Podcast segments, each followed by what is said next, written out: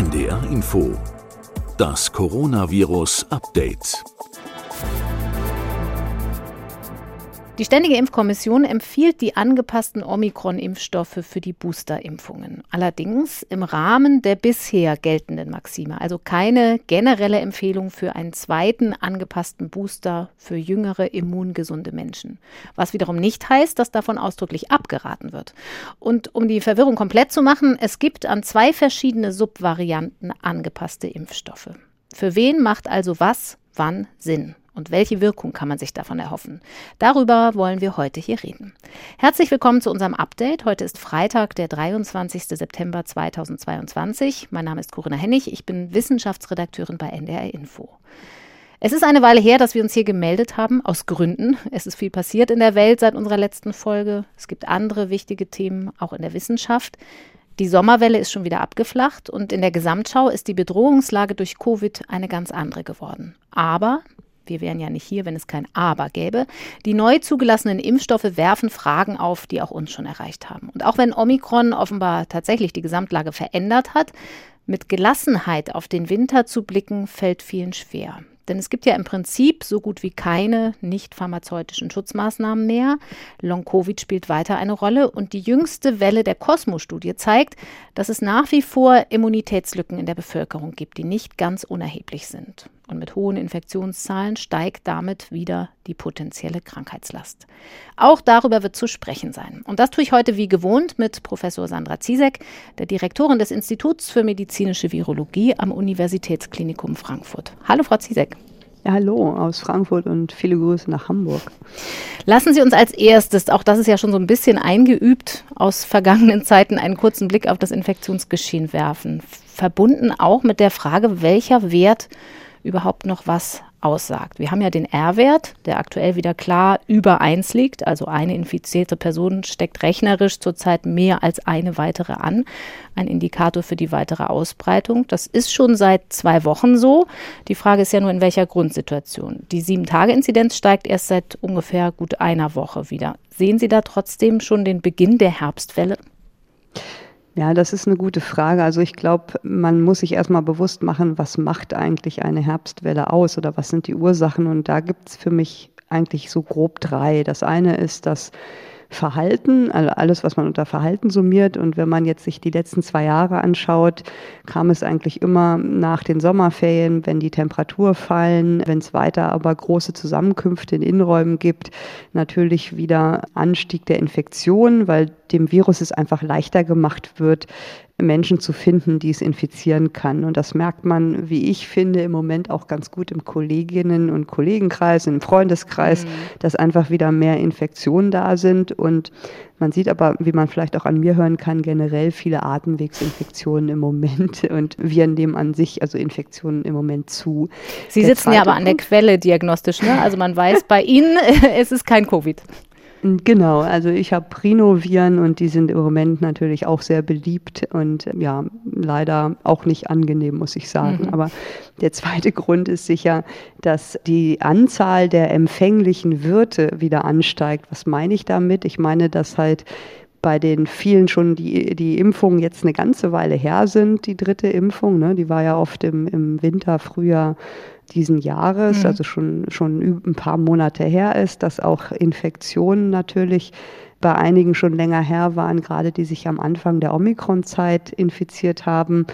Und das führt natürlich auch dazu, dass wieder mehr Menschen sich leichter infizieren können, als wenn sie jetzt gerade ganz frisch in den ersten Wochen nach Impfung oder Infektion wären. Mhm. Und Sie hatten es eben schon kurz erwähnt.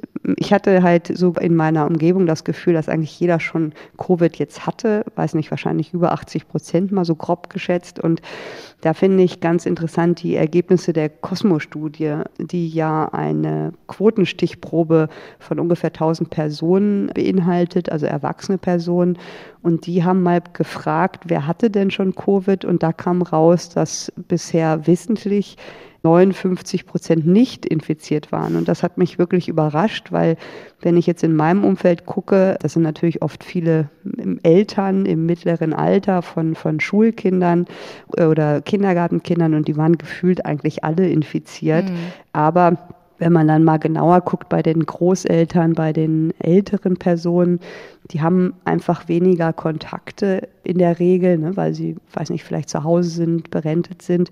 Und da sind wahrscheinlich auch viele dabei, die noch vorsichtiger sind. Und ich denke, da sind auch noch viele dabei, die eben noch keine Infektion hatten. Mhm. Und in der Studie war es auch so, dass immerhin sieben Prozent mehrmals schon infiziert waren, also auch relativ wenig. Aber wie gesagt, 59 Prozent haben angegeben, dass sie bisher nicht nachweislich mit dem Coronavirus infiziert waren. Und das ist gar nicht so wenig. Und der dritte Punkt, der eine Rolle spielt, ist, die Varianten. Also kommt eine neue Variante, die einen Vorteil hat gegenüber der alten, weil sie zum Beispiel mehr Immunflucht zeigt, können sich natürlich auch wieder mehr Menschen infizieren und das kann eine Welle anschieben oder sogar auslösen. Und diese drei Faktoren muss man immer berücksichtigen im, in der Lage, wenn man die bewertet. Und äh, wie gesagt, Verhalten und Empfänglichkeit der Wirte ist sicherlich ein Problem. Und die Variante können wir noch nicht genau sagen. Da gehen wir auch später noch drauf ein. Jetzt haben Sie schon eine wunderbare Zusammenfassung, einen Vorausblick quasi gemacht auf das, was wir hier machen. Ich möchte nochmal auf die Kosmos-Studie kurz zurückkommen. Die haben wir ja auch schon mal gehabt im Podcast. Die wird aus Erfurt gemacht. Da geht es um Wissen, Verhalten und Einstellungen zur Pandemie in der Bevölkerung. Das wird regelmäßig abgefragt. Und wenn Sie jetzt die Zahl nennen von 59 Prozent, die sich wissentlich noch nicht infiziert haben, klar, das sind Befragungsdaten, jetzt keine serologischen, aber wichtig für die Gesamtsituation, wie steht es um die Bevölkerungsimmunität, ist ja eigentlich auch nicht jetzt nur eine Infektion, sondern die Frage nach, wie viel Kontakte mit dem Antigen, also dem Virus oder einer Impfung hatte ich? Mhm. Und wenn man das differenziert anguckt, dann sind das auch nochmal überraschende Zahlen. Ja, das hat mich auch überrascht. Das haben die natürlich auch gefragt. Und die haben bei der Immunisierung berücksichtigt eine Impfung und eine Infektion. Und mhm. also auch die Kombination. Und da kam raus, dass mehr als die Hälfte, also 55 Prozent waren es, der über 60-Jährigen unter vier Immunisierungen haben. Das heißt, die waren entweder nur zweimal geimpft, einmal genesen oder dreimal geimpft und noch gar nicht genesen, also noch nicht vier Kontakte hatten, inklusive Infektionen. Und das ist natürlich mehr als die Hälfte der doch gefährdeten Gruppe. Und mm. Das macht einen dann schon, sage ich mal, so ein bisschen Sorge, wenn man an den Winter denkt. Auf jeden Fall empfiehlt ja hier auch die STIKO-4-Immunisierung in dieser Altersgruppe.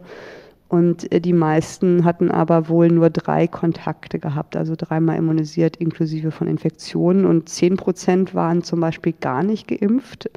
Und 20 Prozent hatten immerhin noch unter drei Immunisierungen. Und ich denke, das sind schon so Zahlen, ja, die, die ich mir anders wünschen würde, gerade für die über 60-Jährigen und wo man sagen muss, dass jetzt diese Lücken zu schließen immer noch möglich ist und auch sinnvoll erscheint, weil das Virus einfach ja nicht verschwinden wird und man sich so einfach doch am besten schützen kann. Mhm.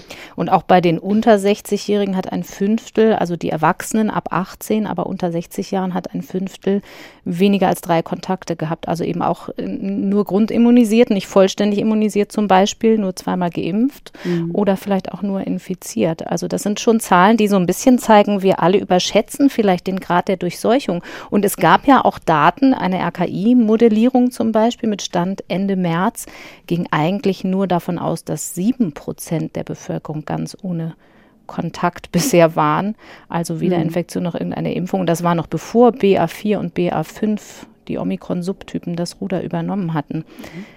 Vielleicht können ja. wir noch einmal kurz uns die Frage stellen, was uns denn Inzidenzen und auch so Testpositivquoten im Moment noch sagen, wie aussagekräftig die sind. Weil auch in der Cosmo-Studie habe ich Zahlen ja. dazu gefunden, dass mehr als ein Drittel der positiven Schnelltests nicht mehr überprüft werden. Das wiederum überrascht mich nicht so richtig. Das entspricht dem, was wir so um uns herum erleben, glaube ich. Aber 90 Prozent der PCR-Tests, die dann durchgeführt wurden, positiv waren. Genau, die Cosmos-Studie hat das ergeben, dass zwei von fünf, die im Antigen-Schnelltest positiv sind, sich gar nicht mehr eine PCR machen lassen, weil sie meistens keinen Vorteil für sich sehen oder eine Konsequenz für sich sehen und dann das unter sich ausmachen, sage ich mal.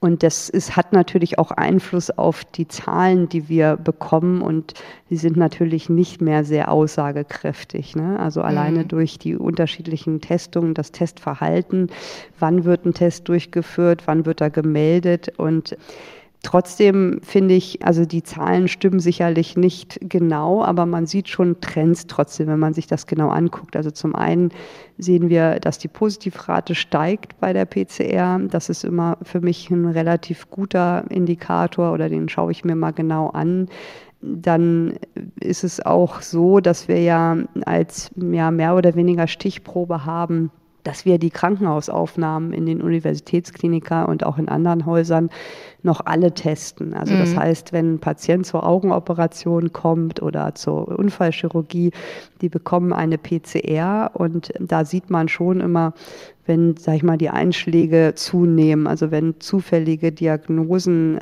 ansteigen und die Positivrate dort ansteigt, das ist auch nochmal ein Marker, der eigentlich ganz gut immer korreliert mit einem Anstieg in der generellen Bevölkerung.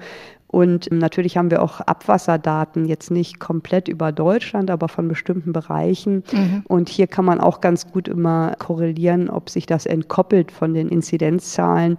Und da sieht man ja auch, dass die Dunkelziffer relativ hoch im Moment ist und das doch sich zunehmend auch entkoppelt. Und wie gesagt, das, man darf die Zahlen, glaube ich, nicht mehr vergleichen mit den Zahlen vor einem Jahr, aber einen Trend kann man schon erkennen und wenn man alles sich parallel anschaut von Krankenhausaufnahmen, Abwasser und den Inzidenzen. Mhm. Und natürlich, wenn das Verhalten gleich bleibt und sich die Inzidenzen verändert, dann sieht man ja trotzdem einen Trend, auch wenn die pure Zahl eine andere Aussagekraft hat. Ich will noch eine weitere Zahl nennen, weil ich jetzt doch noch mal wieder beim Robert Koch Institut aufs Dashboard geguckt habe. Ähm, es sind schon nach wie vor weiter über 100 Covid-Tote pro Tag, die gemeldet werden. Also man kann immer noch sagen, hohe Inzidenzen machen dann eben leider wegen der Immunitätslücken dann immer noch schwere Verläufe. Mhm, ja, also das ist leider so und ich denke, das wird sich auch so schnell nicht ändern in den nächsten Wochen oder Monaten, dass mhm. wir da trotzdem noch weiter Zahlen sehen werden und Menschen daran versterben, ja. Wir haben aber auch ein paar gute Nachrichten heute hier im Podcast, muss man vielleicht vorher gleich einmal noch dazu sagen. Sie hatten am Anfang so zusammengefasst, von was für Faktoren es abhängt, ob und wie jetzt eine Herbst- und Winterwelle kommt und wie sie aussieht. Und einer äh, der Faktoren war das beliebte Stichwort, was macht die Evolution? Also was für Varianten gibt es da? Gibt es viel Immunescape? Also äh, weicht das Virus der Immunantwort durch überstandene Infektion oder Impfung aus. Und das ist ja mittlerweile echt eine komplexe Situation, weil eben für jeden was anderes gilt. Impfimmunität, Infektionsimmunität, dann gibt es dieses schöne Wort Hybridimmunität. Also wenn man beides schon mal gehabt hat, bin ich vollständig dreimal geimpft, war ich zusätzlich infiziert. Vielleicht gucken wir auf diese Grundsituation mal mit Blick darauf, welche Varianten und Subtypen überhaupt zurzeit eine Rolle spielen. Also der letzte Stand, den Informierte von uns hatten, auch aus den Daten des Robert Koch Instituts, war der und ist der, dass die Omikron-Subvariante BA5 verlässlich in Deutschland dominiert, fast alles verdrängt hat. Die war ja BA4, BA5 für die Sommerwelle auch verantwortlich. Und ich habe mal geguckt, laut WHO weltweit macht sie auch tatsächlich drei Viertel, soweit man das weiß, der Infektionen aus. Für Deutschland nochmal, wie verlässlich kann man das überhaupt sagen in der gegenwärtigen Situation? Es wird ja jetzt nicht alles sequenziert. Ja, das genau. Man kann das im RKI-Wochenbericht die Bewertung vom RKI anschauen. Da ist BA5 auf jeden Fall der Gewinner im Moment und die Varianten BA2 und BA4 machen nur einen geringen Anteil aus von den Sublinien. Und es gibt aber auch Regionen außerhalb von Deutschland, zum Beispiel Indien, wo andere Sublinien beobachtet werden. Mhm. Zum Beispiel die BA2.75, die eine Sublinie von BA2 ist. Und die haben wir in Deutschland bisher kaum gefunden. Also ich glaube, es sind ein bisschen über 50 50 Sequenzen gefunden worden bis Kalenderwoche 25 und die scheinen im Moment noch keine so große Rolle bei uns zu spielen. Und es ist auch nicht klar, das steht auch im Wochenbericht, ob die wirklich einen Wachstumsvorteil auf dem Boden von BA5 haben. Mhm. Also ähm, ob sie ansteckender sind, einen Fitnessvorteil da haben. Genau, in der im Moment zirkulierenden Variante, mhm. weil in Indien war ja eine andere Situation. Es hat auf jeden Fall einen Wachstumsvorteil gegenüber BA2, aber ob sich es gegen BA5 durchsetzen kann, muss man noch schauen. Und klar, aus virologischer Sicht ist es immer einfach zu sagen, wir sequenzieren zu wenig, ich würde gern alles sequenzieren. Das ist aus verschiedenen Gründen nicht möglich, denke ich. Und äh, ja, wir sequenzieren im Moment in Deutschland relativ wenig, irgendwas zwischen ein und drei Prozent der Proben. Das liegt aber auch daran, wenn ich das jetzt mal aus Laborperspektive erzählen kann, dass das nicht so einfach ist. Also ich muss ja im Labor sicherstellen, dass meine Patienten, Patientinnen alle eine Diagnose bekommen. Und da gibt es noch mehr als SARS-CoV-2 und ganz viele andere Erkrankungen natürlich, andere Viren, die wir nachweisen. Und ich habe auch das Problem, dass Urlaubssaison ist und dass Menschen krank werden, also das mhm. Personal. Mhm. Das heißt, ich muss auch irgendwie eine Priorität machen, wenn ich weiß, wir schaffen diese Woche nicht alle Tests. Und da ist natürlich, kommt noch dazu, dass wir auch jetzt auf Affenpocken relativ viel testen. Also praktisch ein Test noch jeden Tag dazukommt, aber das Personal nicht entsprechend viel mehr einfach ist. Und das führt im Kontext dazu, dass sie schon gucken, schaffen wir das noch zu sequenzieren oder lasse ich diese doch sehr umfangreiche und arbeitsintensive Tätigkeit mal diese Woche aus. Und ich denke, so geht es einigen Laboren, dass man einfach guckt, schaffe ich das noch, schaffe ich noch die anderen Sachen und dann priorisiert. Und da ist natürlich ein HIV-Test oder eine Akutdiagnose von, von Affenpocken wichtiger als eine Sequenzierung von alten Proben, sage ich mhm. jetzt mal so etwas provokativ. Und das ist, glaube ich, auch so ein bisschen der Grund, dass ich immer mehr aus diesem Geschäft der Sequenzierung wieder zurückgezogen haben. Als Virologe wünsche ich mir natürlich, dass das anders wäre und hätte gern natürlich Zahlen von möglichst vielen, weil so werden wir nicht schnell erkennen, wenn wir Varianten haben, die ansteigen, wenn sie nicht einen bestimmten Prozentsatz überschreiten und sind immer noch darauf angewiesen, im Ausland zu schauen, also in England und anderen Ländern. Dänemark auch, oder? Genau, ähm, die anderen Länder stellen ja ihre Daten zur Verfügung und da gucken wir natürlich auch drauf.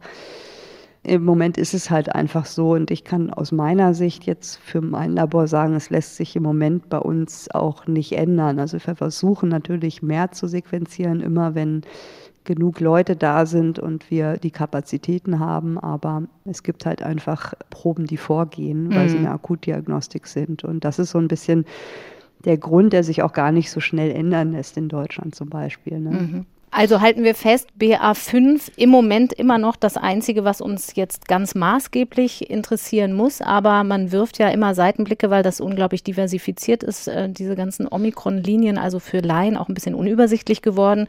Zur Erklärung nochmal, weil Sie BA2 eben genannt hatten. Wir hatten ja am Anfang in Deutschland BA1 und BA2 setzte sich dann langsam durch und dann kam BA4 und 5, die aber ganz ähnlich sind.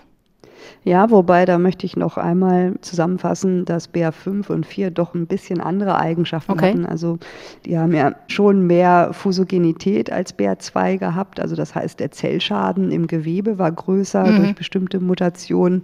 Und im Tiermodell führte das dazu, dass auch die erhöhte Fusogenität zu einer erhöhten Pathogenität führte.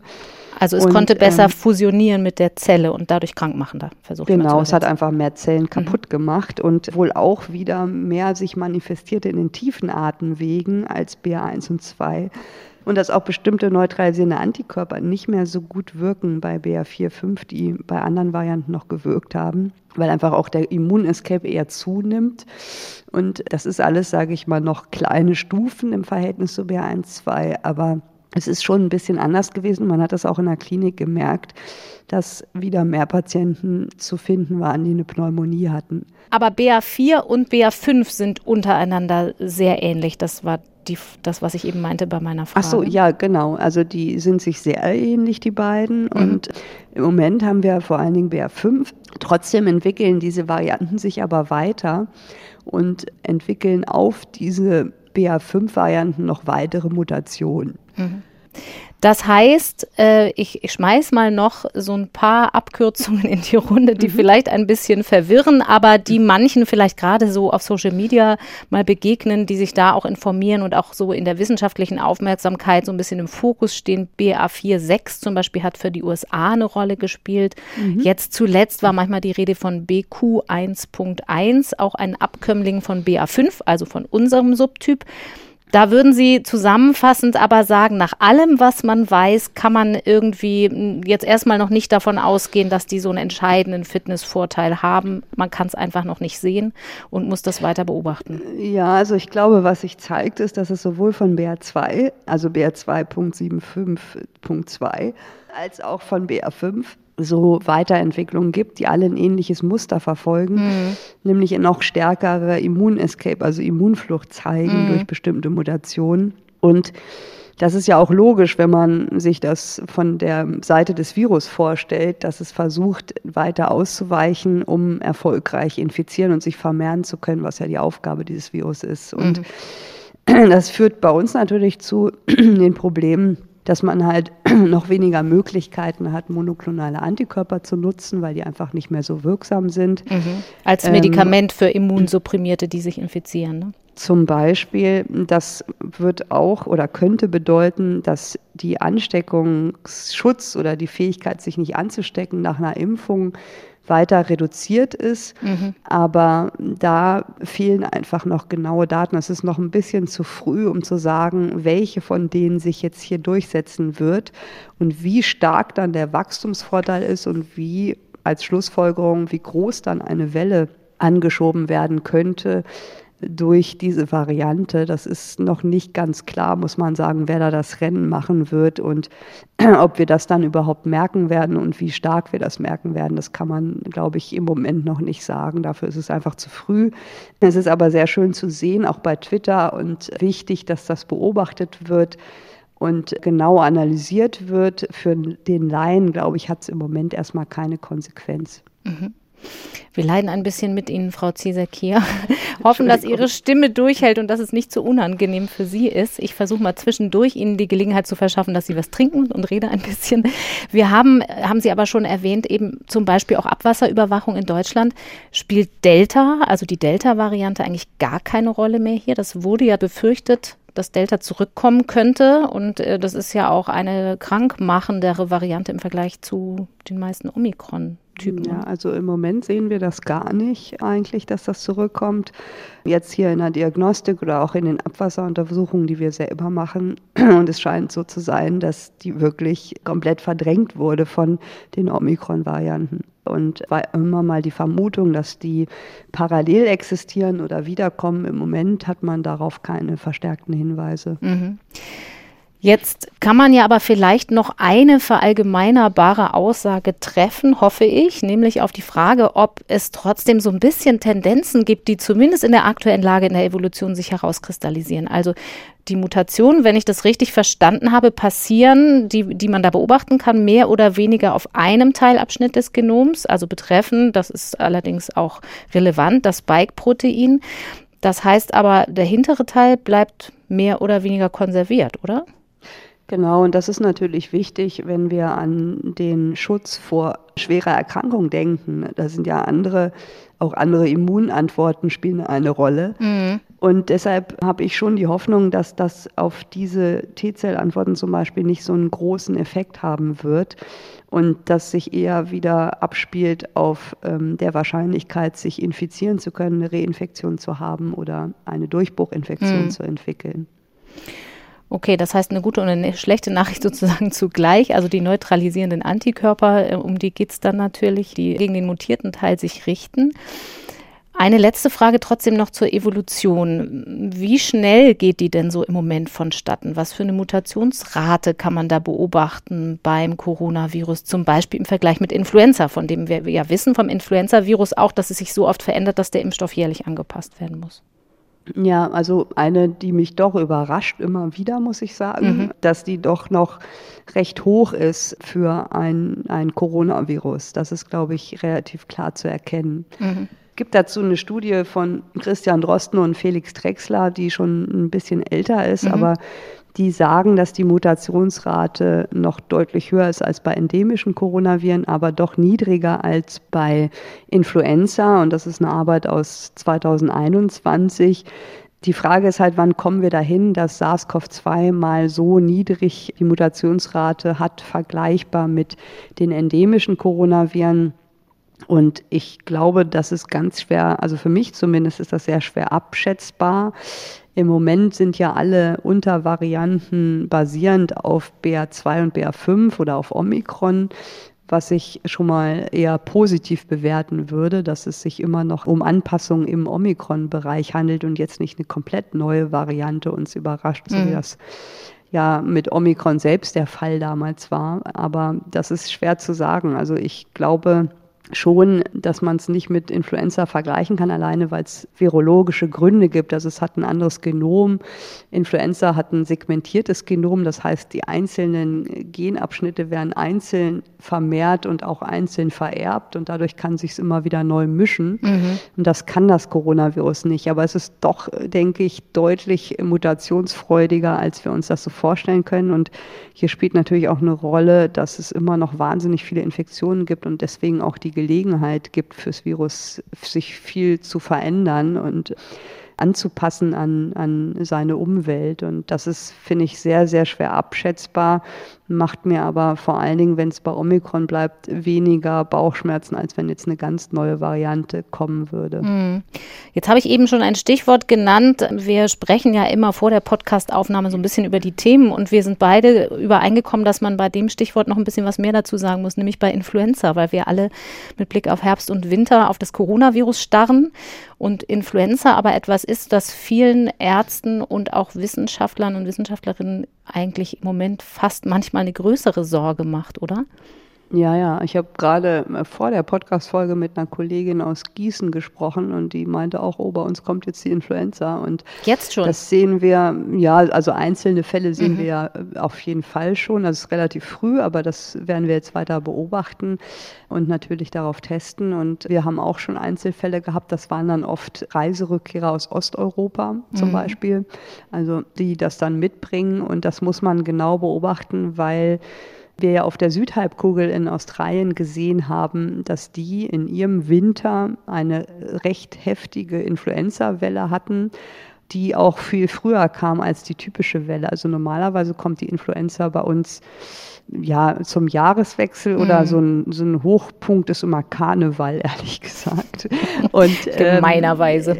Ähm, ja, weiß auch nicht, woran das liegt, aber das ist, ähm, oft kann man das, sag ich mal, beobachten, dass das danach ansteigt zum Jahreswechsel und dann nochmal nach Karneval. Und es ist gut möglich, dass das auch hier in Deutschland analog zur Südhalbkugel in Australien früher passiert, weil einfach das Virus ja jetzt auch zwei Jahre kaum zirkuliert ist mhm. in Deutschland. Und das muss man genau beobachten, denn das ist natürlich wichtig für alle, die, die sich gegen Influenza impfen lassen. Ich habe immer sonst relativ spät zum Beispiel mich selbst impfen lassen, immer auch so zum Jahreswechsel. Man hat ja so ungefähr nach zehn Tagen nach der Impfung dann den Schutz. Mhm. Und, und der hält das, auch nicht ewig, ne? Also auch da muss genau, man sagen, deswegen nicht ja. zu früh impfen.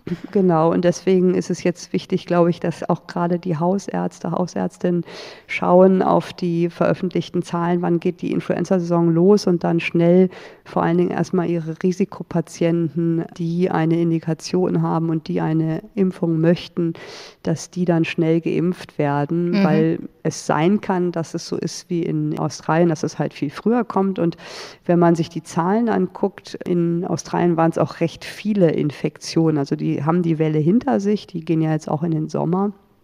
Aber wenn man das hochrechnet auf Deutschland, würde das ungefähr bedeuten bei unserer Einwohnerzahl, dass wir um die 700.000 Infektionen zu erwarten hätten. Und das ist verdammt viel für Influenza, mhm. ähm, auch für uns. Also es wäre schon dann eine wahrscheinlich spürbare Welle an Infektionen und auch eine Influenza ist eine Erkrankung, die einfach nicht angenehm ist, die zu Arbeitsausfällen führt, die die Leute mal ein, zwei Wochen ins Bett bringt, sage ich mal. Und, ähm, und für Risikogruppen deshalb, bedrohlich auch für Ältere, ne?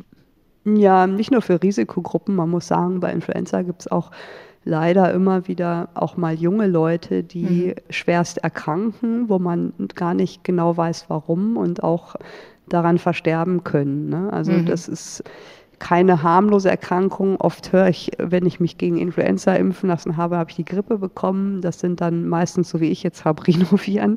Aber die echte Influenza ist schon auch was, was man ja nicht auf die leichte Schulter nehmen sollte. Und gibt es ja auch ganz klare Empfehlungen, bei der STIKO zum Beispiel auch eine Empfehlung gibt für, für Menschen, die viel Kontakte haben, wie die im Verkauf zum Beispiel arbeiten. Ne? Einfach mhm. weil man weiß, dass man dadurch ein bisschen die Transmission verhindern kann. Und Influenza hat schon heftige Wellen ausgelöst. Das tut es immer wieder, alle paar Jahre. Und darunter leidet natürlich auch das Gesundheitssystem. Und da wir jetzt zwei Jahre fast gar keine Zirkulation hatten, ist es schon so, dass wir ja in nächster Zeit mit einer Welle rechnen. Wir können natürlich nicht sagen, ob die dieses Jahr kommt. Das ist so ein bisschen abhängig von den Maßnahmen, mhm. die die Leute noch ergreifen. Wir haben ja gesehen, dass da auch zum Beispiel Masken einen Effekt haben und die, die generelle Hygiene. Irgendwann wird das aber kommen und wird natürlich sich auch wieder ja, in einer Welle niederschlagen. Und wie gesagt, in Australien war das diesen Winter auf der Südhalbkugel. Ob es jetzt bei uns so kommt, ist zumindest nicht auszuschließen. Mhm. Man muss noch dazu sagen, die STIKO empfiehlt die Influenza-Impfung ja noch nicht für alle. Es ist aber schon so, dass auch gerade im vergangenen Jahr, als es ja noch nicht so eine Rolle gespielt hat, viele Ärzte, auch Kinderärzte und Ärztinnen dazu geraten haben, auch die Kinder zu impfen, weil das ist anders als beim Coronavirus. Da spielen die für die Verbreitung schon auch noch mal eine größere Rolle, weil man es ihnen oft gar nicht anmerkt, wenn sie das Virus mit sich rumtragen und sie es aber viel verbreiten können, oder? Ja, also bei Influenza ist das so und zum Beispiel andere Länder haben auch Empfehlungen für Kinder. Es gibt für Kinder auch einen nasalen Impfstoff. Das ist vielleicht ganz interessant für die Eltern, dass man gar nicht pieksen muss, mhm. sondern das als Nasenspray, als Nasengel benutzen kann und dann dazu beitragen kann, einen gewissen Schutz aufzubauen.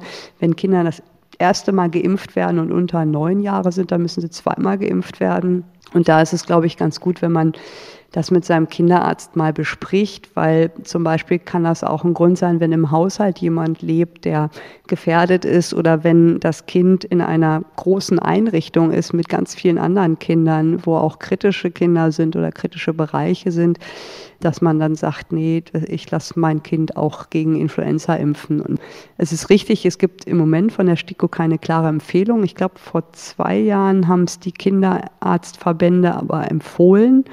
Und es ist auch so, dass eine Empfehlung, also das gilt generell, glaube ich, heute für alle Themen, die wir besprechen, wenn es keine Empfehlung gibt, heißt es nicht, dass man das nicht machen mhm. darf. Ne? Ja. Im Grunde genommen kann das jeder für sich selbst auch entscheiden.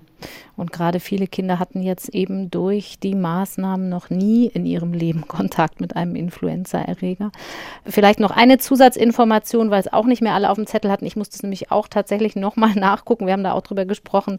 Man kann sich jetzt als ältere Person, wenn man sich jetzt nochmal boostern lässt, zum Beispiel gegen das Coronavirus, auch zeitgleich mit Influenza impfen lassen.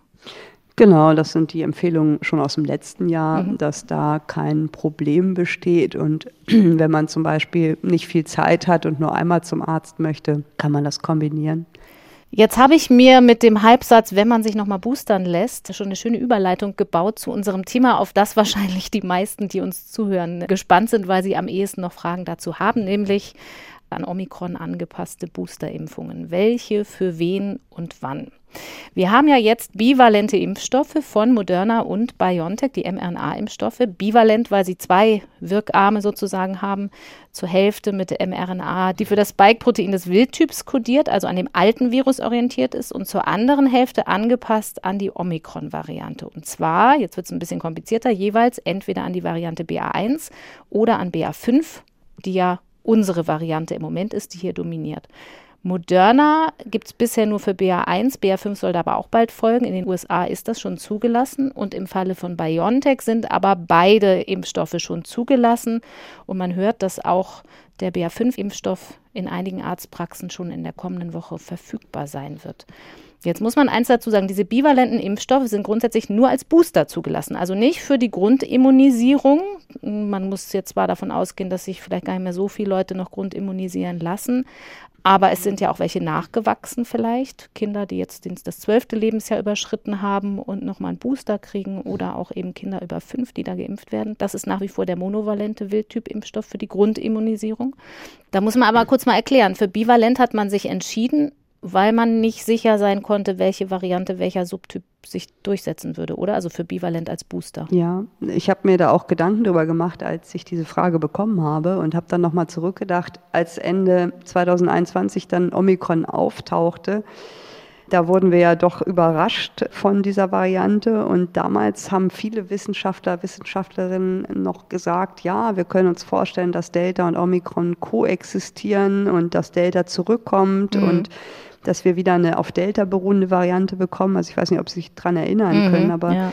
ich habe das noch im Ohr und das wusste damals ja auch wirklich keiner und es war eine Möglichkeit und deshalb hat man sich halt, und ich glaube, man muss sich halt entscheiden, welchen Impfstoff man macht in dem Moment. Und damals hat man sich anscheinend deshalb dafür entschieden, auf diese bivalenten Impfstoffe zu setzen, einfach um sicher zu sein, wenn Delta oder eine ähnliche Variante zurückkommt. Und das ist, wenn man so das jetzt retrospektiv betrachtet, ist das natürlich sinnvoll, ne? weil stellen Sie sich vor, wir hätten jetzt alles auf Omikron gesetzt mhm. und dann wäre jetzt schon wieder Delta da, dann wäre das, glaube ich, nicht klug gewesen oder aus damaliger Sicht nicht klug gewesen, weil man einfach noch nicht die Ergebnisse hatte, die dann monovalente und bivalente Impfstoffe wirklich hervorrufen. Mhm. Und wenn man sich zum Beispiel jetzt Influenza anschaut, wo wir ja gerade darüber gesprochen haben, das ist ja sogar ein, ein Impfstoff, ein tetravalenter Impfstoff, wo vier verschiedene Strains da drin sind von, von verschiedenen Viren. Mhm. Und daran sind wir natürlich gewöhnt. Also das ist unsere Erfahrung, dass das kein Problem ist oder sogar einen Vorteil hatte. Und ich glaube, da hat man sich einfach auch ein bisschen von dieser Erfahrung leiten lassen und das deshalb so entschieden. Und das ist aus der damaligen Sicht sicherlich nachvollziehbar, warum man jetzt sagt, man mischt die. Mhm. Und nun ist es aber ja, wie so oft ist im Leben anders gekommen. Und statt dass wir Delta und Omikron haben, haben wir halt Omikron und dessen Sublinien, die das Infektionsgeschehen einfach beherrschen und das weltweit. Und natürlich kann man jetzt sagen, im Nachhinein hätte man auf die alte Komponente verzichten können. Aber im Nachhinein ist man leider immer schlauer. Und ich denke, das zeigt auch nochmal, wie wenig vorhersehbar für uns die Virusevolution ist und war. Und ich denke, man muss jetzt einfach das Beste draus machen. Und das sind nun mal bivalente Impfstoffe zu verwenden, weil wir die in monovalent leider nicht zur Verfügung haben. Mhm. Und dass man vielleicht für die nächste Saison aber daraus lernt und ähm, beide Varianten oder, oder ja nur die monovalente Variante herstellt, wobei wie gesagt, die Evolution ist unberechenbar und äh, das kann auch dann wieder falsch sein. Also ich glaube, das war so ein bisschen die Geschichte dahinter, warum es dazu kam, dass mhm. die Bivalent entwickelt wurden. Ich Wer denke, weiß, wozu es nochmal gut ist. ja. Jetzt muss man aber sagen, dadurch, das hat schon so ein bisschen trotzdem leider einen Nachteil, weil es eine niedrigere mRNA-Dosis jeweils hat, weil man die ja zweiteilen muss. Ne? Also 30 Mikrogramm mRNA im BioNTech-Impfstoff teilt sich dann auf auf 15 Mikrogramm für den Wildtyp ja, und 15 für Omikron. Also wir gehen gleich noch auf die Daten, die mhm. ersten, die es dazu gibt, ein, aber es muss jetzt kein riesiger klinischer Nachteil okay. sein, weil natürlich die Gesamtmenge die gleiche ist und auch die alten Varianten ja nicht völlig ohne Effekt sind. Mhm. Ne? Mhm. Vor ähm, allem gegen schwere Verläufe. Das sowieso auch. Also wie gesagt, wenn wir uns die Daten genau angucken, sieht man schon Unterschiede, aber die Frage ist ja auch immer, sind die klinisch dann wirklich so ausgeprägt mhm. im, im wahren Leben, mhm. wie sie das sind in Experimenten? Mhm. Okay. Ja, dann fangen wir doch mal an mit den Daten und zwar so ein bisschen der Reihe nach. Also für die Anpassung an den Omikron-Subtyp BA1 bei Moderna und BioNTech gibt es klinische Daten, also an Menschen mhm. getestet, schon veröffentlicht, an mehreren hundert Menschen. Aber für den an BA5 angepassten Impfstoff bei beiden Herstellern bisher nur Tierdaten. Mal für den Laien nochmal erklärt, warum sagt man trotzdem, das ist eigentlich kein Problem. BA5 kann man trotzdem jetzt dem Menschen verabreichen, ohne nochmal eine umfangreiche Zulassungsstudie zu machen. Also wie gesagt, wie Sie eben schon gesagt haben, gibt es für BA1 im New England Journal ganz aktuell eine Studie, an der um die 800 Leute, glaube ich, teilgenommen haben. Für den Moderna-Impfstoff, ne? Für den Moderna BA1-bivalenten Impfstoff. Also die, der Booster wurde im Schnitt viereinhalb Monate nach der dritten Impfung gegeben, also recht früh. Und die konnten zeigen, dass die in dieser Studie erstmal keine äh, mehr Nebenwirkungen oder Sicherheitsbedenken gehabt haben mhm. an diesen Personen, die da eingeschossen wurden. Also das Profil war gleich zu dem vorherigen Impfstoff und ähm, auch die Reaktogenität war ähnlich zum alten Impfstoff. Die haben natürlich auch auf die neutralisierenden Antikörper geschaut und hier haben sie gesehen, dass neutralisierende Antikörper gegen BA1 häufiger zu finden waren bei dem bivalenten Impfstoff, wie man das sich auch gut vorstellen kann. Mhm. Auch gegen BA45 waren mehr Antikörper, mehr neutralisierende Antikörper gegen BA45 nachweisbar als wenn man den alten Impfstoff verwendet hat. Schon bei dem, der an BA1 angepasst ist und nicht an BA45, ja. ne? Genau, aber, jetzt kommt das Aber, also es ist ungefähr bei beiden 1,5-fach mehr Antikörper, was jetzt nicht einem Faktor 10 oder so entspricht, sondern es ist ein leichter Effekt, sage ich mal. Und die neutralisierenden Antikörper gegen BA4-5 waren insgesamt niedriger. Also wenn man das in Werten anguckt, waren das gegen BA1 2300 oder 2400 und bei BA4-5 727. Mhm. Und mhm. Das ist schon so, mm, dass man vermuten muss, dass das nicht dauerhaft ausreicht, um vor einer Infektion zu schützen, weil die natürlich, das wissen wir ja auch von, von vorherigen Daten, nach gewisser Zeit, nach ein paar Wochen wieder abfallen und 700 an sich schon jetzt nicht so viel ist, wenn das noch abfällt, wird man sicherlich keine sterile Immunität erreichen damit. Und auch in der Studie haben die schon gesehen, dass sich in beiden Gruppen sowohl mit dem angepassten Impfstoff als auch mit dem konservativen Impfstoff äh, so schon Leute eine Durchbruchinfektion hatten, also sich infiziert haben. Und zwar Und, fast gleich viel in beiden Gruppen, oder? Der Unterschied ja, ist nicht so genau, groß. genau. Aber äh, also im Grunde genommen hat man in dem Paper aber auch keine großen Unterschiede gesehen von auftretenden Beschwerden. Ne? Das mhm. ist ja mhm. auch wichtig und das sind halt die ersten klinischen Daten, die wir dazu gesehen haben. Mhm weil es ja einfach auch Menschen gibt, da können wir gleich nochmal drauf eingehen, die sagen, ich lasse mir auf gar keinen Fall einen Booster geben, wenn es keine klinischen Daten gibt. Dann wäre sicherlich der BA1 von Moderna etwas, wo es diese Daten schon gibt. Mhm.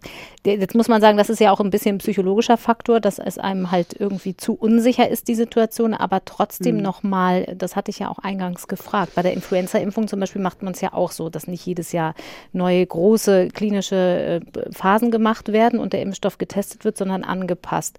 Das genau. ist einfach ein Baustein, der ausgetauscht wird, kann man leinhaft sagen. Oder? Ja, also der Backbone, das, der große Teil der Impfung ändert sich gar nicht, sondern nur die Sequenz, die wird ja angepasst in dem Fall. Und auch bei Influenza ist es so, dass nicht jedes Mal eine klinische Studie gefordert wird. Und das liegt auch daran, also jetzt nehme ich das mal vorweg, dass wenn wir das immer machen würden oder wenn man das in diesem Fall gemacht hätte, dann sehen wir, dass wir jetzt gerade die ersten Daten zu BA1 bekommen und sind aber in der Virusevolution schon bei BA5 und mhm. den Nachfolgern dann ist die Gefahr ja im Moment zumindest so stark, dass wir einfach hinterherlaufen. Das muss man ganz klar sagen.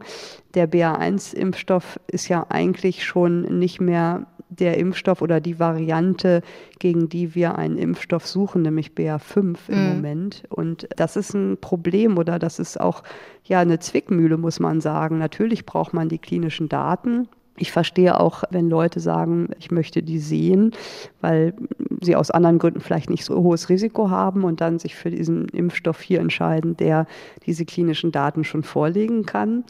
Aber auf der anderen Seite sind wir dann immer einen Schritt eigentlich zu langsam gewesen. Und die BA4-5-Daten, die laufen ja, die Studien. Also es ist jetzt nicht so, dass die einfach zugelassen wurde und ist egal, was danach passiert, sondern natürlich sind die im Moment am Laufen. Aber mhm. es wird, denke ich, noch ein paar ja, Wochen, Monate dauern, bis wir da die Daten sehen können.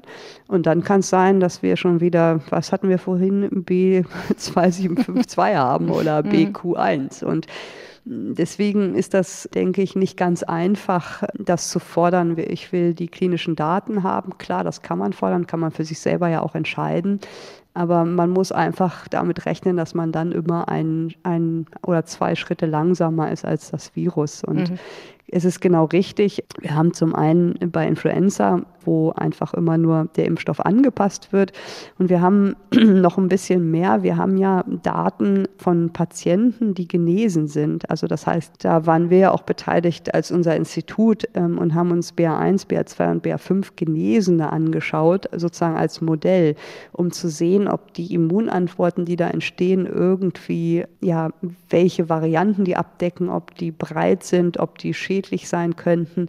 Und natürlich ist das nicht das Gleiche, aber auch ein weiterer und wichtiger, wie ich finde, Baustein, um zu lernen, wie die Immunantworten auf den Impfstoff sein werden. Mhm. Ja, die, die regulatorischen Behörden haben in dem Fall dann entschieden, dass das für eine Zulassung ausreichend ist. Und die STIKO hat ja auch ihre Empfehlung angepasst, entschieden, dass sie diese ja geupdateten Impfstoffe empfehlen und die klinischen Studien die laufen und werden sicherlich in den nächsten Wochen oder Monaten nachgeliefert. Mhm.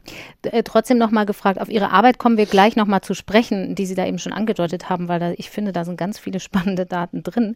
Trotzdem noch mal gefragt, die Anpassung überhaupt an Omikron, also jetzt auch an BA1, dafür waren aber schon klinische Daten gefordert, weil da die Sequenz noch größer ist, die man anpassen muss gegenüber dem Wildtyp-Impfstoff? Genau. Das ist wichtig, dass Sie das nochmal erwähnen. Natürlich ist der Schritt von Delta oder vom ursprünglichen Virus nach Omikron, der ist ein viel größerer Schritt gewesen, mhm. als jetzt der von BA1 nach BA5. Und Natürlich ist es auch richtig, dass man bei BA1 die vorlegt, weil das halt doch ein, ein anderes, nicht anderes Spike-Protein ist, aber doch viele Mutationen hat, eine ganze Reihe von Mutationen. Aber zwischen BA1 und BA45 sind gar nicht mehr so viele. Mhm. Und deshalb geht man davon aus, dass das ein sehr ähnlicher Impfstoff ist mit ähnlichen Eigenschaften. Mhm. Dann müssen wir der Vollständigkeit halber aber schon noch mal dazu sagen, dass es nicht so ist, dass es bei Moderna für den an BA5 angepassten Impfstoff gar keine Daten gibt. Es gibt eben nur noch keine veröffentlichten klinischen Daten, aber es gibt Daten aus dem Tierversuch.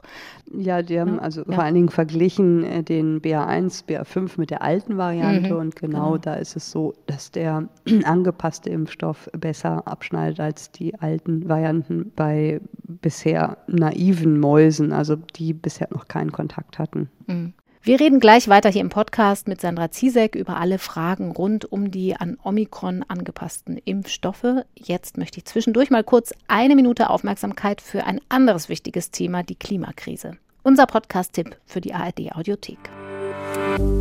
Hallo, ich bin Susanne Tappe, Host vom NDR Info Podcast Mission Klima Lösungen für die Krise. Es gibt viele Ansätze, zum Beispiel Agri-Photovoltaik also Solarmodule über Feldern. Doppelt ernten ist hier das Motto. Oben Strom, unten Schnittlauch. Oben Module, unten Trecker. Und da ist das gute Ding.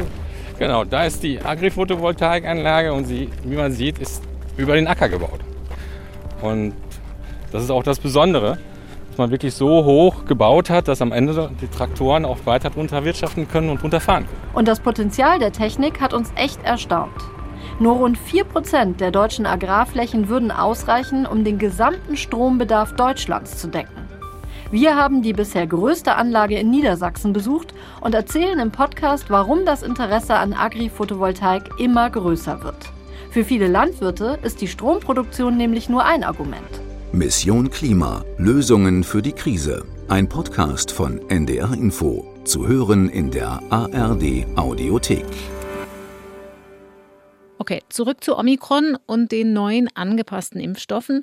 Da kommen wir zum vielleicht für uns noch wichtigeren Thema, nämlich dem BioNTech-Impfstoff, der an BA5 angepasst und in Deutschland ja schon zugelassen ist und sehr bald verfügbar. Und Sie haben es schon angedeutet, da ist ein Paper erschienen, an dem Sie mit Ihrem Institut auch beteiligt waren. Muss man einen kleinen Disclaimer vielleicht dazu machen. Das ist nur ein Preprint, noch nicht begutachtet und normalerweise äußern Sie sich hier im Podcast ja eher nicht so viel zu Ihren eigenen eigenen unbegutachteten Daten. Wir wollen das hier aber trotzdem unbedingt besprechen, weil das nun mal die einzigen derartigen und neuesten Daten zu dem BioNTech-Impfstoff in dieser Lage sind. Ja, also wir waren auch gar nicht bei dem Impfstoff mhm, beteiligt, genau. sondern unsere Daten sind eigentlich nur die von den BA5-Genesenen, ne? weil ja. wir die natürlich sehen und in einer Studie eingeschlossen haben. Das haben wir ja auch für BA1 und BA2 schon gemacht. Und das sind sozusagen eigentlich erstmal so die Grundbausteine auch für die Vakzinentwicklung, denn Sie wollen ja erstmal wissen, wie sieht denn überhaupt die Immunantwort aus, die einen Genesener macht? Ist die irgendwie schädlich? Was ist zu erwarten? Und ein Impfstoff sollte natürlich genauso gut sein wie eine natürliche Infektion oder bessere mhm. Antikörper induzieren. Und deswegen haben wir da zusammen mit BioNTech, auch mit der Uni Mainz und Uni Frankfurt, schon länger Studien gemacht und unser Teil in dieser Studie ist eigentlich nur dieser BA5 genesenen Teil. Mhm. Und mit dem Impfstoff haben wir zum Beispiel selber gar nicht gearbeitet. Der steht uns auch leider nicht zur Verfügung. Mhm. Ähm, das sind dann die Teile, die wirklich nur bei BioNTech laufen. Aber es liest sich auch für Laien, finde ich, ganz spannend, weil es eben diese Mausdaten zum Impfstoff mit der Immunantwort aus dem echten Leben nach einer Infektion kombiniert. Und da kann man so ein bisschen Querschlussfolgerungen ziehen. Und noch ein kleiner Disclaimer. Wir würden das natürlich hier auch nicht besprechen, wenn wir nicht schon gesehen hätten, dass sich auch andere Virologen und Mikrobiologen und Immunologen zu diesem Pre Preprint geäußert haben. Genau, und das ist halt, ähm, was man auch gesehen hat, ist, dass die Daten, also die Immunantworten aus unseren Patienten, Patientinnen mit BA5-Infektionen, dass die ähnlich sind wie die, mhm. die man dann sah, wenn man im Mausmodell eine Impfung durchgeführt hat. Und das ist natürlich ganz wichtig, dass man ähnliche Muster erkennt. Und wenn man mal die genesenen Daten alle drei Publikationen, die es da mittlerweile gibt, zusammenfasst, dann war BA1 sehr schmal die Antwort, eigentlich nur auf BA1. BA2 war schon etwas breiter, sage ich mal. Und BA5 sieht man jetzt, dass eigentlich eine Immunantwort, die alle Varianten von BA1 bis BA5 umfasst, sehr gut eine Antwort induziert. Also mhm das einfach das breiteste ist, was man erreichen konnte. Und das macht ja auch Sinn, wenn man sich die Evolution anguckt. Es ist ja erst BR1 entstanden, dann BR5 und als BR1 war, konnte ja BR1 doch selber noch nicht wissen, wo es sich Sinn entwickelt. so blöd gesagt, aber es macht schon eigentlich Sinn, dass das natürlich bei der letzt aufgetretenen Variante am breitesten ist und bei der am ersten am schmalsten. Mhm. Und das konnten wir halt in den Patienten, Patientinnen sehr gut sehen und die werden jetzt auch noch nachbeobachtet im weiteren Verlauf und das ist so, sage ich mal, unser Part dabei. Und dann bei den Impfstoffen, da hat BioNTech zwei verschiedene Experimente gemacht. Das eine ist, sie haben Mäuse zweimal immunisiert und mhm. dann als Booster verschiedene Impfstoffe verwendet. Also einmal den, den alten konservativen, dann monovalente für BA1 und BA45 und dann nochmal bivalente, von denen Sie gerade berichtet haben, wo jeweils die Hälfte drin ist von BA1 bzw. BA45 und der ursprünglichen Variante und die Gesamtmenge an mRNA aber die gleiche ist. Und wenn man sich das jetzt anguckt und das als Booster verwendet, dann sieht man mal so grob gesagt die besten Ergebnisse eigentlich für den monovalenten BA4-5-Impfstoff. Also mhm. die induzieren für alle getesteten Varianten äh, inklusive BA4-5, BA1, BA2 und BA2-12-1 die meisten neutralisierenden Antikörper. Das passt dann und, ja genau zu den Erkenntnissen, die Sie aus der genesenen Antwort haben. Genau, und wenn man sich dann BA1 monovalent anschaut, ist es genau so, wie wir es auch gesehen haben. Die haben gute Antworten gegen BA1, okay Antworten gegen BA2 und äh, nicht so gute Antworten gegen BA4-5. Mhm. Und das ist genau das, was wir auch gesehen haben. Und bei den bivalenten Impfstoffen ist es jetzt so, dass die beide, sage ich mal, nicht ganz so effektiv sind in der Entwicklung von neutralisierenden Antikörpern, gerade gegen BR45 wie der monovalente und sich auch gar nicht so groß jetzt unterscheiden, muss man auch ehrlich sagen. Also die sind sicherlich ähnlich, aber am besten war da der monovalente Impfstoff, der uns aber ja gar nicht zur Verfügung steht. Deswegen mhm ja, ist meine Schlussfolgerung, dass man das in Zukunft wirklich überdenken muss, ob man nicht auch diese Variante prüft, doch auch eine monovalente Variante zu machen. Mhm. Da meinten und, Sie jetzt der monovalente Impfstoff, also ein sozusagen fiktiver, also in, in dem Versuchsaufbau ja. natürlich nicht, aber ein monovalenter ja. BA5-Impfstoff, den wir eben in der realen Welt ja, ich, ich glaube, ich weiß es nicht. Ich meine, ich bin ja auch nicht die Firma und kann das entscheiden, aber ich fürchte, dass das für diese Saison einfach zu spät ist. Mhm. Also ich glaube eher in Zukunft gedacht, wenn,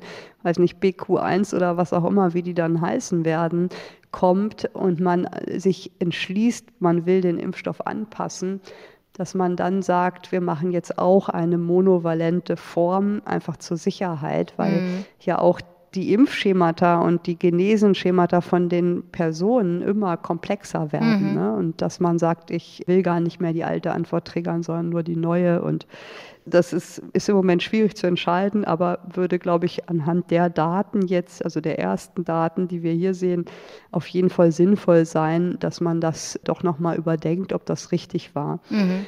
Passt und ja dann auch ein bisschen so zum Verlauf, ne? fällt mir gerade auf. Also wenn man jetzt mal mich als Beispiel nimmt, ich habe Ende Januar eine Omikron-Infektion gehabt, mit großer Wahrscheinlichkeit mit BA1, weil es da auch bei uns in der Familie so eine Varianten-PCR gab. Da ist erstens schon sehr viel Zeit seitdem vergangen. Die Antikörper haben wahrscheinlich schon nachgelassen. Und dann wäre natürlich so ein monovalenter BA5-Booster, wenn ich denn noch einen weiteren haben wollte, viel passgenauer, oder? Ja, also eine Einschränkung muss man, glaube ich, mal generell sagen. Es geht ja jetzt auch viel auf Twitter und äh, was das bedeutet, wir messen hier halt neutralisierende Antikörper. Mhm.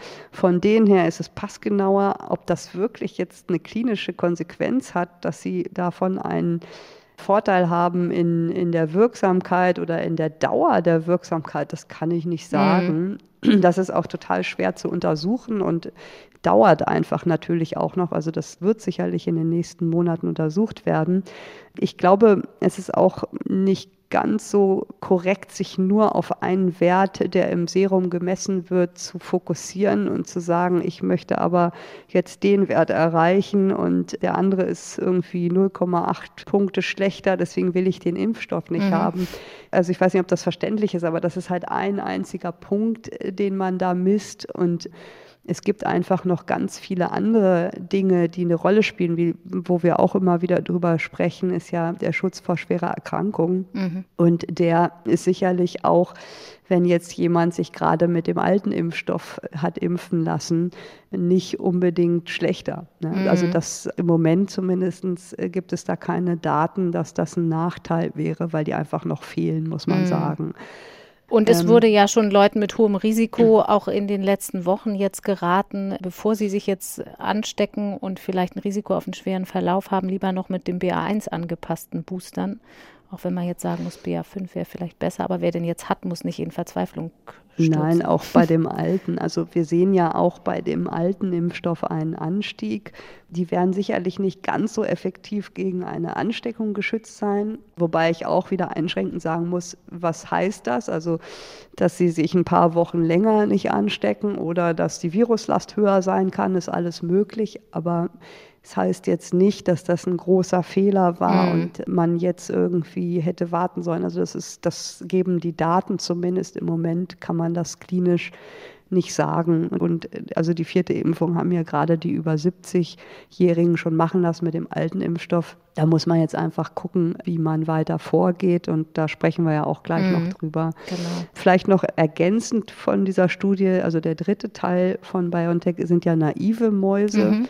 Das ist, glaube ich, auch nochmal ein interessanter Aspekt, dass bei naiven Mäusen, das heißt, die noch nie Kontakt hatten mit dem Virus, und auch nicht geimpft bivalente, waren. Mhm. genau, auch gar keinen Kontakt hatten, mhm. also bivalente Impfstoff mit BA4-5, dass der die breitesten Antworten gegen alle Varianten gemacht hat, auch gegen die ursprünglichen, mhm. sodass eigentlich, und das hatten Sie ja auch schon kurz erwähnt, so eine bivalente Variante natürlich auch nicht dumm ist zu haben, gerade für Menschen, die noch nicht geimpft sind. Und das sind natürlich wenige, die noch nicht geimpft sind und sich jetzt dafür entscheiden.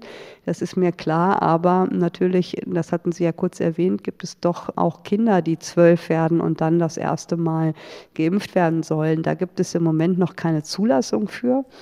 Aber nach den Daten, wenn die Behörden sehen, wird es vielleicht da auch Anpassungen geben oder neue, neue Aspekte berücksichtigt werden. Also ich glaube schon, dass das für zukünftige Strategien für die Impfung extrem wichtig sein wird, das nochmal sich genau anzugucken und zu korrigieren und anzupassen, und insbesondere zum Beispiel auch wirklich bei älteren Kindern, die das erste Mal sich für eine Impfung entscheiden. Ne? Mhm. Das heißt, bisschen paradoxe Situation. Eigentlich hätten wir es fast gern im Moment schon andersrum, also dass bivalent für die Grundimmunisierung auch zugelassen wäre und dass wir noch zusätzlich einen monovalenten Impfstoff für die Boosterimpfung hätten. Aber es ist jetzt nun mal so gekommen, dass es erstmal andersrum ist. Aber das muss ja, ja nicht man so will ja immer das haben, was man nicht hat. Ne? Gras ist immer grüner auf der anderen Seite. Ja.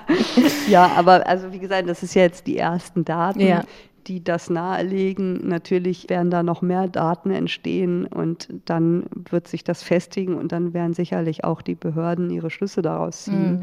Das ist nur einfach, dauert einfach immer ein bisschen länger, als sich das jeder wünscht. Und wie gesagt, im Nachhinein ist man auch immer klüger. Man muss jetzt einfach das Beste aus der Situation machen und kann man nicht mehr ändern. Mhm.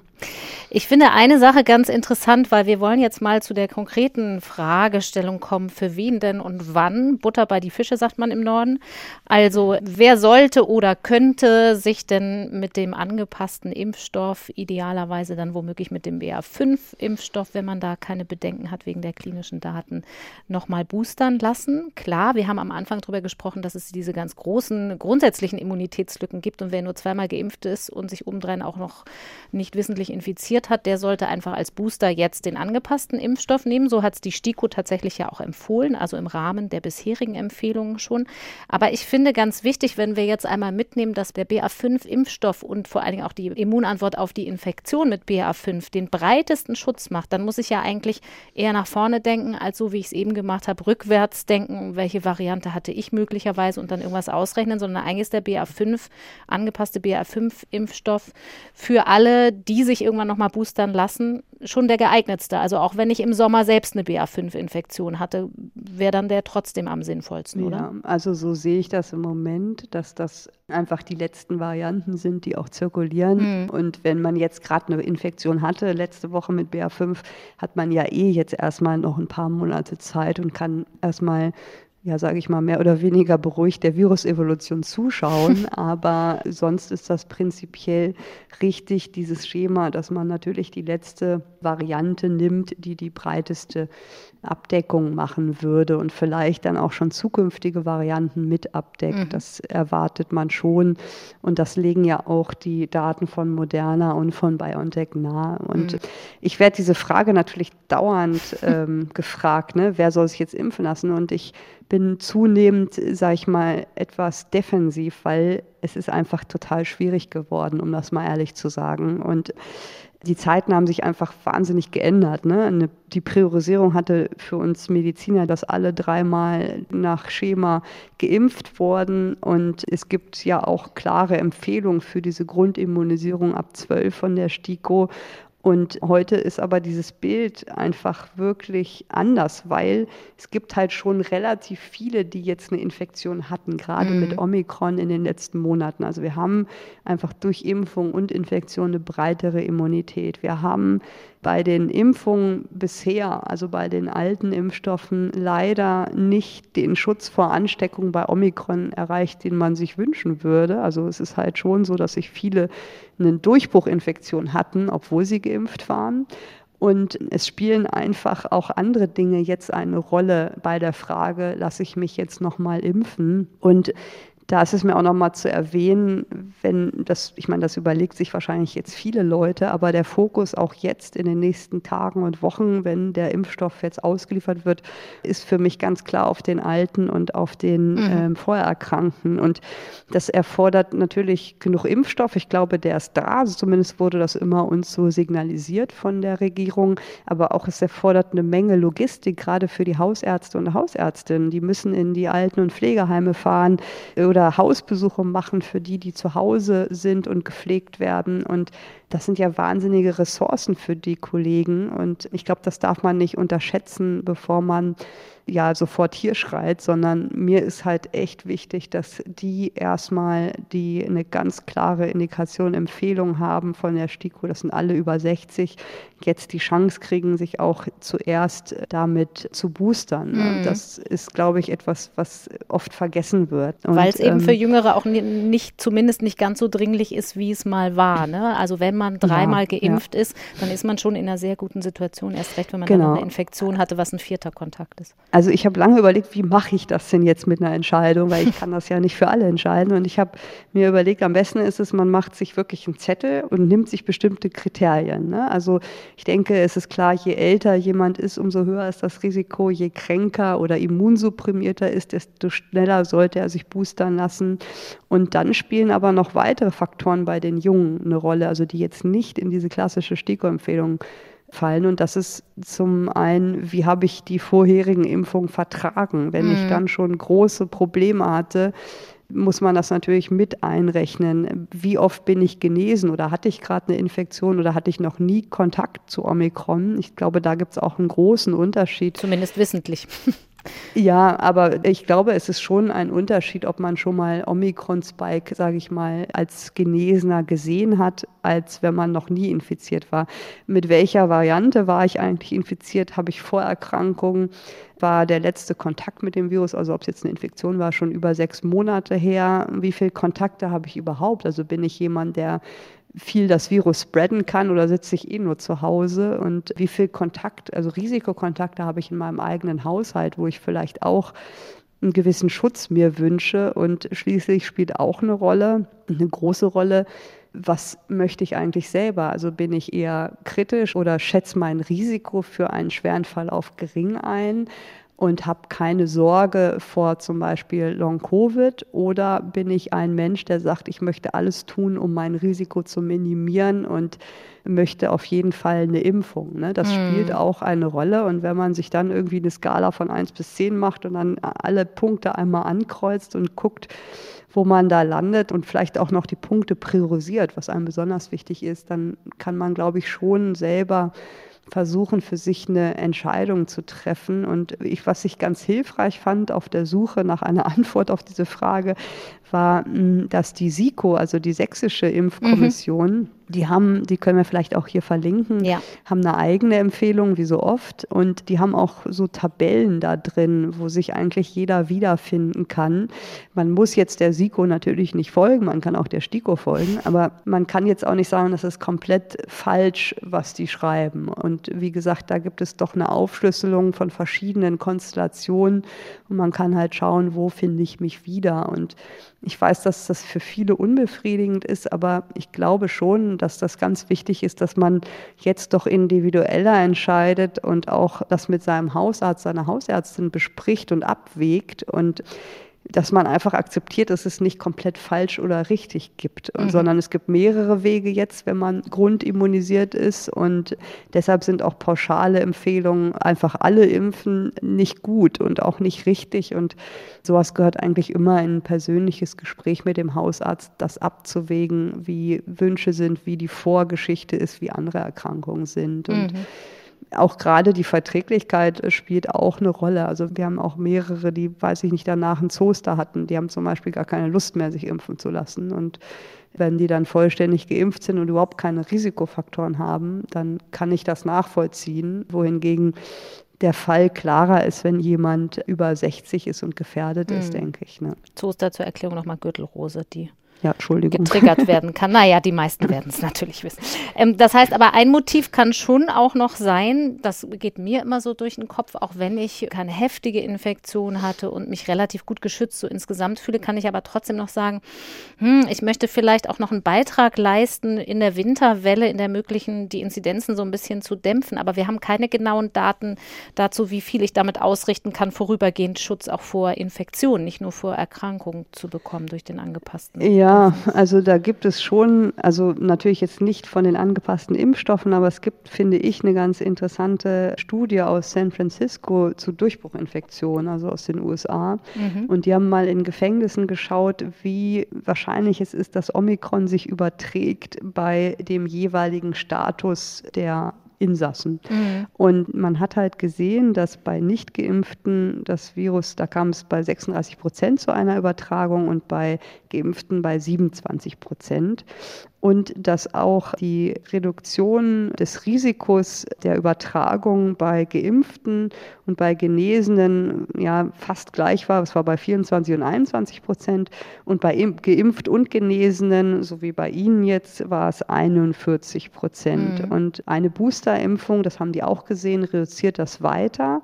Aber es zeigt halt auch, dass es natürlich weiter Übertragungen gibt. Also ich denke schon, die Daten gibt es noch nicht, dass wir nach der Boosterung sehen werden, dass natürlich die Übertragung ein wenig blockiert wird oder, oder etwas reduziert ist. Es wird aber auch nicht dazu führen, dass es eine sterile Immunität mm. gibt, dass man gar nicht mehr überträgt. Und das ist ja, was wir schon versuchen seit Monaten zu erklären, dass das nicht hell-dunkel ist und ein Lichtschalter, sondern eine, eher wie ein Dimmlicht. Ne? Also mhm. Also das kann man vielleicht damit am besten erklären. Und wie genau die Zahlen sein werden, das wird auch immer komplexer überhaupt zu erfassen, weil die Vor- Immunisierung so unterschiedlich ist, dass man da halt, wie gesagt, kaum saubere Daten erheben kann. Mhm. Und ich denke aber schon, dass wenn man jetzt zum Beispiel mit jemandem im Haushalt lebt, der eine Chemotherapie bekommt und wirklich immunsupprimiert ist und man auf der anderen Seite aber viele Kontakte hat im, im privaten Umfeld oder beruflich, dass das auf jeden Fall schon auch ein Grund sein kann für diese Person zu sagen, ich mache das jetzt. Ne? Mhm. Ne? Und das ist halt aber genau, was ich sage, wenn jemand sagt, ich warte auf die klinischen Daten und gehört jetzt nicht zu dieser stark gefährdeten Gruppe, weiß ich nicht, zum Beispiel ein 30-jähriger Mann, der sagt, ich möchte erst klinische Daten sehen, das ist auch in Ordnung. Mhm. Dann muss er halt entweder den von Moderna nehmen, wo die vorliegen, oder er muss warten, bis es die gibt, von dem Impfstoff, den er haben will und muss dann aber auf der anderen Seite in Anführungsstrichen riskieren, dass er bis dahin eine Infektion hatte. Und mhm das ist halt das, was es so komplex macht. Also es gibt klare Empfehlungen für Risikogruppen, für Ältere, die auch die STIKO ja auch äh, schriftlich verfasst hat und die man wirklich auch wissenschaftlich begründet sieht und sehr gut nachvollziehen kann. Und es gibt halt private Gründe oder auch medizinische Gründe, die darüber hinausgehen. Und es gibt aber auch Gründe, das nicht zu tun. Und ich glaube, das ist halt, was mehr in die Individualmedizin mittlerweile gehört. Mhm. Also ich halte nochmal fest, wer noch keine dritte Impfung hatte und über zwölf Jahre ist, da sagt die STIKO ganz klar, Boostern genau. mit dem angepassten Impfstoff. Wer über ja. 60 ist und noch keine vierte Impfung hat, also keinen zweiten Booster, sagt die STIKO auch klar, Booster-Empfehlung mit dem angepassten Impfstoff. Dann steht, wenn man genau nachliest, in der STIKO-Empfehlung schon lange für Hochrisikogruppen sowieso, bleibt das nicht beim zweiten Booster stehen, sondern da sind je nach Lage auch noch sowieso noch mehr Impfungen vorgesehen.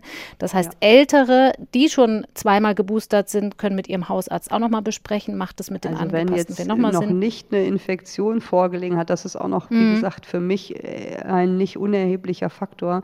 Und zum Beispiel die vierte Impfung jetzt im Februar oder März war, das gibt es ja, dann würde ich auf jeden Fall mit dem Hausarzt besprechen, ob man das nicht jetzt nochmal auffrischt, weil man ja noch nie Kontakt hatte mhm. mit Omikron. Ja. Ja, und bei Jüngeren muss man dann abwägen. Pflegepersonal zum Beispiel wird ja durchaus sowieso wegen erhöhtem Infektionsrisiko auch zum zweiten Booster teilweise geraten. Was ist eigentlich mit Lehrern, die jetzt maskenlos jeden Tag mit 20, 30 ja, Leuten am Raum sind.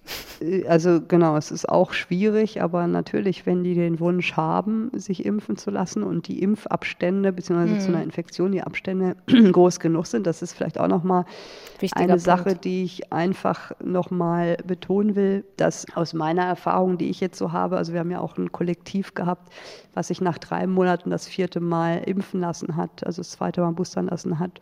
Ich würde den Abstand länger wählen. Also mein Gefühl war, dass ein drei Monats Abstand zu kurz ist, weil da nicht so ein, ein starker Effekt zu sehen war auf die Entwicklung von neutralisierenden Antikörpern. Und deshalb bei Immungesunden empfiehlt ja auch die STIKO einen Abstand von sechs Monaten. In der Moderna-Studie waren es viereinhalb Monate. Also kürzer sollte man wirklich eher nicht gehen, außer es gibt ja, Ausnahmesituation. Es gibt ja auch Leute, die eine Reise planen und sagen, ich möchte mich vor der Reise nochmal immunisieren, um nicht krank zu sein. Sowas kann man alles, denke ich, machen, aber man kann jetzt auch nicht jemanden vorwerfen, wenn er es nicht macht und für sich entscheidet, nach drei Impfungen und einer Infektion sehe ich für mich selber jetzt mit, weiß ich nicht, 35 kein großes Risiko. Das mhm. ist halt einfach das, was es so schwierig macht, dass viele gerne genau gesagt haben wollen, alle über x Jahren sollen das jetzt machen und Das ist, wie gesagt, nicht ganz so von den Daten, wie wir sie heute haben. Gibt es viele Wege, die nach oben führen, sagen wir es mal so. Mhm. Nochmal kurz zur Erklärung: Impfabstand wichtig, weil die Immunantwort erstmal ein bisschen nachreifen muss, damit sie dann sich optimal weiterentwickeln kann mit der nächsten Impfung. Kann man das so vereinfacht sagen? Ja, das ist eine sehr gute Erklärung, genau. Also die muss halt auch einfach abgeschlossen sein, die muss sich entwickelt haben. Es kann sein, dass sich das irgendwann mal ändert, die Abstände. Wir kennen die genauen Abstände, die jetzt, sage ich mal, optimal sind, kennen wir noch gar nicht, mhm. weil das natürlich noch gar nicht so systematisch untersucht wurde. Aber die STIKO geht mit den sechs Monaten sicherlich auf Nummer sicher. Und wenn wir nochmal an unsere Cosmo-Studie denken, da waren ja nur sieben Prozent, die eine Mehrfachinfektion angegeben haben, mhm. zum Beispiel, sodass nach einer Infektion sicherlich in der Regel sechs Monate auch danach dann aufzufrischen ausreichend sein sollte für die meisten Personen. Außer, wie gesagt, und nochmal zu betonen, die, die wirklich immunsupprimiert sind, weil die kann man nicht vergleichen von ihrer Immunantwort wie jemand, der ein normales Immunsystem hat. Mhm. Ich muss noch eine kleine Erklärung hier dazwischen schieben, weil Sie eben schon das Stichwort Long-Covid genannt haben. Wir haben da auch kurz drüber gesprochen in der Vorbereitung auf diese Folge, weil auch da sind verschiedene Studien noch erschienen ähm, zum Krankheitsbild von Long-Covid, aber auch zur Frage der Wirkung der Impfung auf Long-Covid. Da gibt es jetzt aber noch nicht so eine völlig klare Forschungslage und es ist ja auch nicht ganz Ihre Kernkompetenz. Und wenn man jetzt mal auf die Uhr guckt und weiß, wie lange wir schon reden, versteht man vielleicht, warum wir das ausgeklammert haben und gesagt haben, das bleibt mal einer anderen Folge vorbehalten, die wir hier machen, vielleicht dann auch tatsächlich nochmal mit Fachleuten mit Long-Covid-Expertise ja, explizit. Höre ich mir dann gerne an. Jetzt haben Sie noch ein anderes Stichwort gesagt, das ich noch, können wir vielleicht kurz nochmal mit abhandeln, hm. sterile Immunität. Beim Stichwort Übertragungsschutz, da wird ja große Hoffnung in Schleimhautimmunität gesetzt. Also wenn sich Antikörper direkt auf der Schleimhaut befinden und da auch hm. länger bleiben. Da gibt es auch Daten zu, die diesen speziellen IgA-Antikörpern auf der Schleimhaut eine große Bedeutung bescheinigen in der Frage nach Durchbruchsinfektionen. Da hofft man, dass es vielleicht auch ein bisschen variantenunabhängiger werden könnte, gerade bei so einer Hybridimmunität, dass da stabile Bedingungen geschafft werden könnten. Und da ruhen große Hoffnungen auf nasalen Impfstoffen oder auch mhm. welchen zum Inhalieren. Da sind in Asien, in Indien und China zwei, beide Varianten gerade zugelassen worden. Teilen Sie diese Hoffnung? Also ich bin da gespalten. Ne? Zum einen ist das natürlich, kam sofort, als die in Indien und China zugelassen wurden, warum gibt es die nicht bei uns? Ich glaube aber nicht, dass die FDA oder die EMA, also die regulatorischen Behörden der Amerikaner oder der Europäer, diesen Impfstoff hier zulassen würden oder dass diese Firmen überhaupt die Zulassung bei uns beantragen, weil natürlich da ganz große Anforderungen sind an Wirksamkeitssicherheit mhm. und ich weiß nicht, ob das so interessant ist für die Firmen, hier eine Zulassung zu beantragen. Deswegen glaube ich schon, dass die Entwicklung dahin geht, dass ein, ein sag ich mal, eigener nasaler Impfstoff entwickelt wird, also in Europa oder in den USA und dass ist ja auch gerade in der klinischen Entwicklung, hm, wie man sich das vorstellt, kann sich, glaube ich, jeder vorstellen, so dass man es einfach als Nasenspray oder Gel gibt. Und das kennen wir ja schon von dem eben äh, benannten Grippeimpfstoff für Kinder. Also mhm. der wird auch nasal gegeben, ist ein Lebendimpfstoff, der abgeschwächt ist. Und man muss aber auch sagen, dass das für andere Erreger wie zum Beispiel RSV oder Pertussis, also Keuchhusten, gab es dafür auch Überlegungen, die haben aber nie den Markt erreicht, aus verschiedenen Gründen. Und ein Beispiel möchte ich aber trotzdem mal nennen, was positiv ist, und das ist der Polio-Impfstoff, also die Schluckimpfung für Kinderlähmung. Mhm. Das kennen ja viele. Und das ist eigentlich ein ähnliches Prinzip. Das macht eine mukosale Immunität im Darm und ist auch sehr, sehr effektiv. Und Deswegen gibt es, glaube ich, schon da noch sehr viel Forschungs- und Entwicklungspotenzial, was man bisher in den letzten Jahren, Jahrzehnten vielleicht gar nicht so ausgeschöpft hat. Es gibt aber auch, äh, möchte ich auch nicht verschweigen, dass schon Produkte vom Markt gezogen wurden von nasalen Impfstoffen, zum Beispiel ein gegen Influenza, das war glaube ich in der Schweiz, weil man da beobachtet hatte, dass es häufiger zu Facialisparesen kam, also zu Gesichtslähmungen. Mhm. Und deshalb ist das, sage ich mal, nicht so banal, ach, ich nehme einfach mal den Impfstoff und pack mir den in die Nase, sondern das kann auch ein Risiko haben. Mhm. Und deshalb muss das natürlich genau untersucht werden in Studien. Und das Ideale wäre natürlich, dass man sich vorstellt, dass dadurch, dass man die Antikörper direkt da hat, wo das Virus eigentlich reinkommt in unseren Körper, also auf der Schleimhaut der Nase, des Rachenraums, dass das nicht passiert, sondern dass direkt abgefangen wird, die Immunantwort schneller ist und man dadurch die Transmission erfolgreich unterbindet. Mhm. Und da fängt aber die Schwierigkeit für mich so ein bisschen an. Also ich bin jetzt kein nasaler Impfstoffexperte. Ich würde mich aber, wenn jemand einen gegen Rhinoviren, was ich gerade habe, entwickelt, zur Verfügung stellen als, als Studienteilnehmer. Vielleicht hört es ja jemand. ja, das, also würde ich mich sehr freuen, weil das habe ich wirklich drei, vier Mal im Jahr. Aber nochmal da zurückzukommen, das ist gar nicht so einfach. Wir haben das mal gemacht auch und haben versucht, Antikörper zu messen auf dieser Schleimhaut und das ist gar nicht so leicht. Also das ist nicht so definiert, äh, wie wenn ich neutralisierende Antikörper im Serum bestimme, was ja eine sehr einheitliche Masse ist, sage ich jetzt mal. Ne? Also Serum mhm. ist genau definiert und auf den Schleimhäuten gibt es da schon Probleme, technisch das zu bestimmen. Also wie viel Material nimmt man? Das ist sehr unterschiedlich. Es kann halt an verschiedenen Orten unterschiedlich viele Antikörper induziert werden. Und schließlich sind die Spiegel auch, wissen wir gar nicht, wie hoch die sein müssen, um zu einer Hemmung der Transmission zu führen. Sie sehen, man braucht noch eine Menge Forschungsbedarf in dem Gebiet. Mhm. Plus, wenn Sie jetzt Studien machen für SARS-CoV-2, dann ist es eigentlich so, dass Sie sich ja mit dem Standard of Care messen. Das mhm. heißt, mit der im Moment zugelassenen Therapie oder Impfung. Und das heißt, Sie müssten die dann vergleichen mit den Impfstoffen, die man in den Muskel spritzt. Mhm. Und da fangen auch wieder die methodischen Probleme an. Was messe ich denn da? Weil nasale Impfstoffe wahrscheinlich weniger neutralisierende Antikörper induzieren als so ein intramuskulär verabreichter Impfstoff. Und da wird es dann schon schwierig. Was die Latte liegt Ziel, sehr hoch ne? sozusagen. Ja. ja, ja. Und ich glaube, das ist auch so ein bisschen ein Grund, dass man da nicht primär drauf gesetzt hat. Das ist ja auch wieder die Frage, warum macht man nicht gleich nasale Impfstoffe? Ich glaube, weil man die EM-Impfstoffe besser kennt, breiter anwendet, genau weiß, wie die Kriterien und so sind. Und bei nasalen Impfstoffen sind wir einfach, gibt es noch eine Menge Potenzial der Entwicklung. Und ich, wie gesagt, wenn das funktioniert und man Transmission von verschiedenen respiratorischen Viren hemmen kann, wäre ich sofort dabei. Aber ich glaube, die Vorstellung, dass die jetzt irgendwie im Winter oder im Frühjahr im Regal liegen, beziehungsweise beim Arzt, ist einfach leider unrealistisch, weil ich glaube, das wird bis dann wirklich klinische Daten vorliegen und dass der einen Benefit hat oder sogar überlegen ist im Vergleich zu den IM-Versionen, wird das wahrscheinlich noch länger dauern. Also ich gehe mal eher von ein bis zwei Jahren aus, mhm. bis man da wirklich was hier auf dem Markt hat. IM, also intramuskulär, hatten Sie aber, glaube ich, auch schon gesagt. Trotzdem muss man sagen, es gibt in Deutschland ja Forschungsprojekte dazu. In Berlin zum Beispiel, in Niedersachsen mhm. meines Wissens. In München forscht man sogar an mRNA-Impfstoffen für nasale Applikationen, was aber auch nochmal besonders schwierig ist, wie ich gelernt habe. Die in China und Indien, das sind vektorbasierte, ne? also das, was man von AstraZeneca kannte. Genau, man kann zum Teil den gleichen Impfstoff nehmen, den man auch intramuskulär anwendet, also mhm. den Muskel spritzt. Das, das hat natürlich Vorteile, weil sie den schon haben.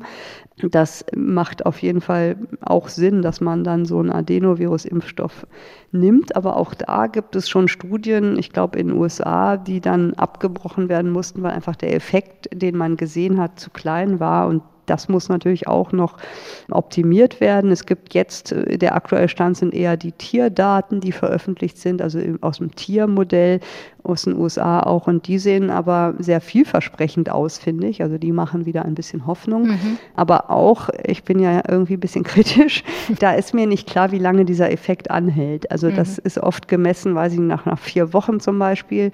Und ob das Nasenspray oder dieser Impfstoff dann wirklich nach drei, sechs Monaten oder sogar länger, zwölf Monaten noch die gleiche Effektivität hat und vor einer Ansteckung schützen kann, bin ich skeptisch, um es so zu sagen, mhm. weil die Daten fehlen einfach noch und aus der leidigen Erfahrung der anderen Impfstoffe würde ich das zumindest kritisch sehen und freue mich, wenn ich Unrecht habe. Mhm kann aber festhalten, es ist in jedem Fall eher eine langfristige Perspektive. Manche Leute haben dann ja, äh, lesen irgendwo was und sagen dann, oh herrlich, bald kommt der nasale Impfstoff, dann ist die Pandemie zu Ende. Und es ist wie mhm. so oft in der Forschung eben auch eine Finanzierungsfrage. Also ich weiß, dass ja. die Projekte, die dazu laufen, eben aus Gründen, die nicht bei ihnen selber liegen, manchmal nicht vorankommen, weil sie natürlich für Daten braucht man immer auch Geld. Und da muss ein Interesse dahinter stehen. Ne?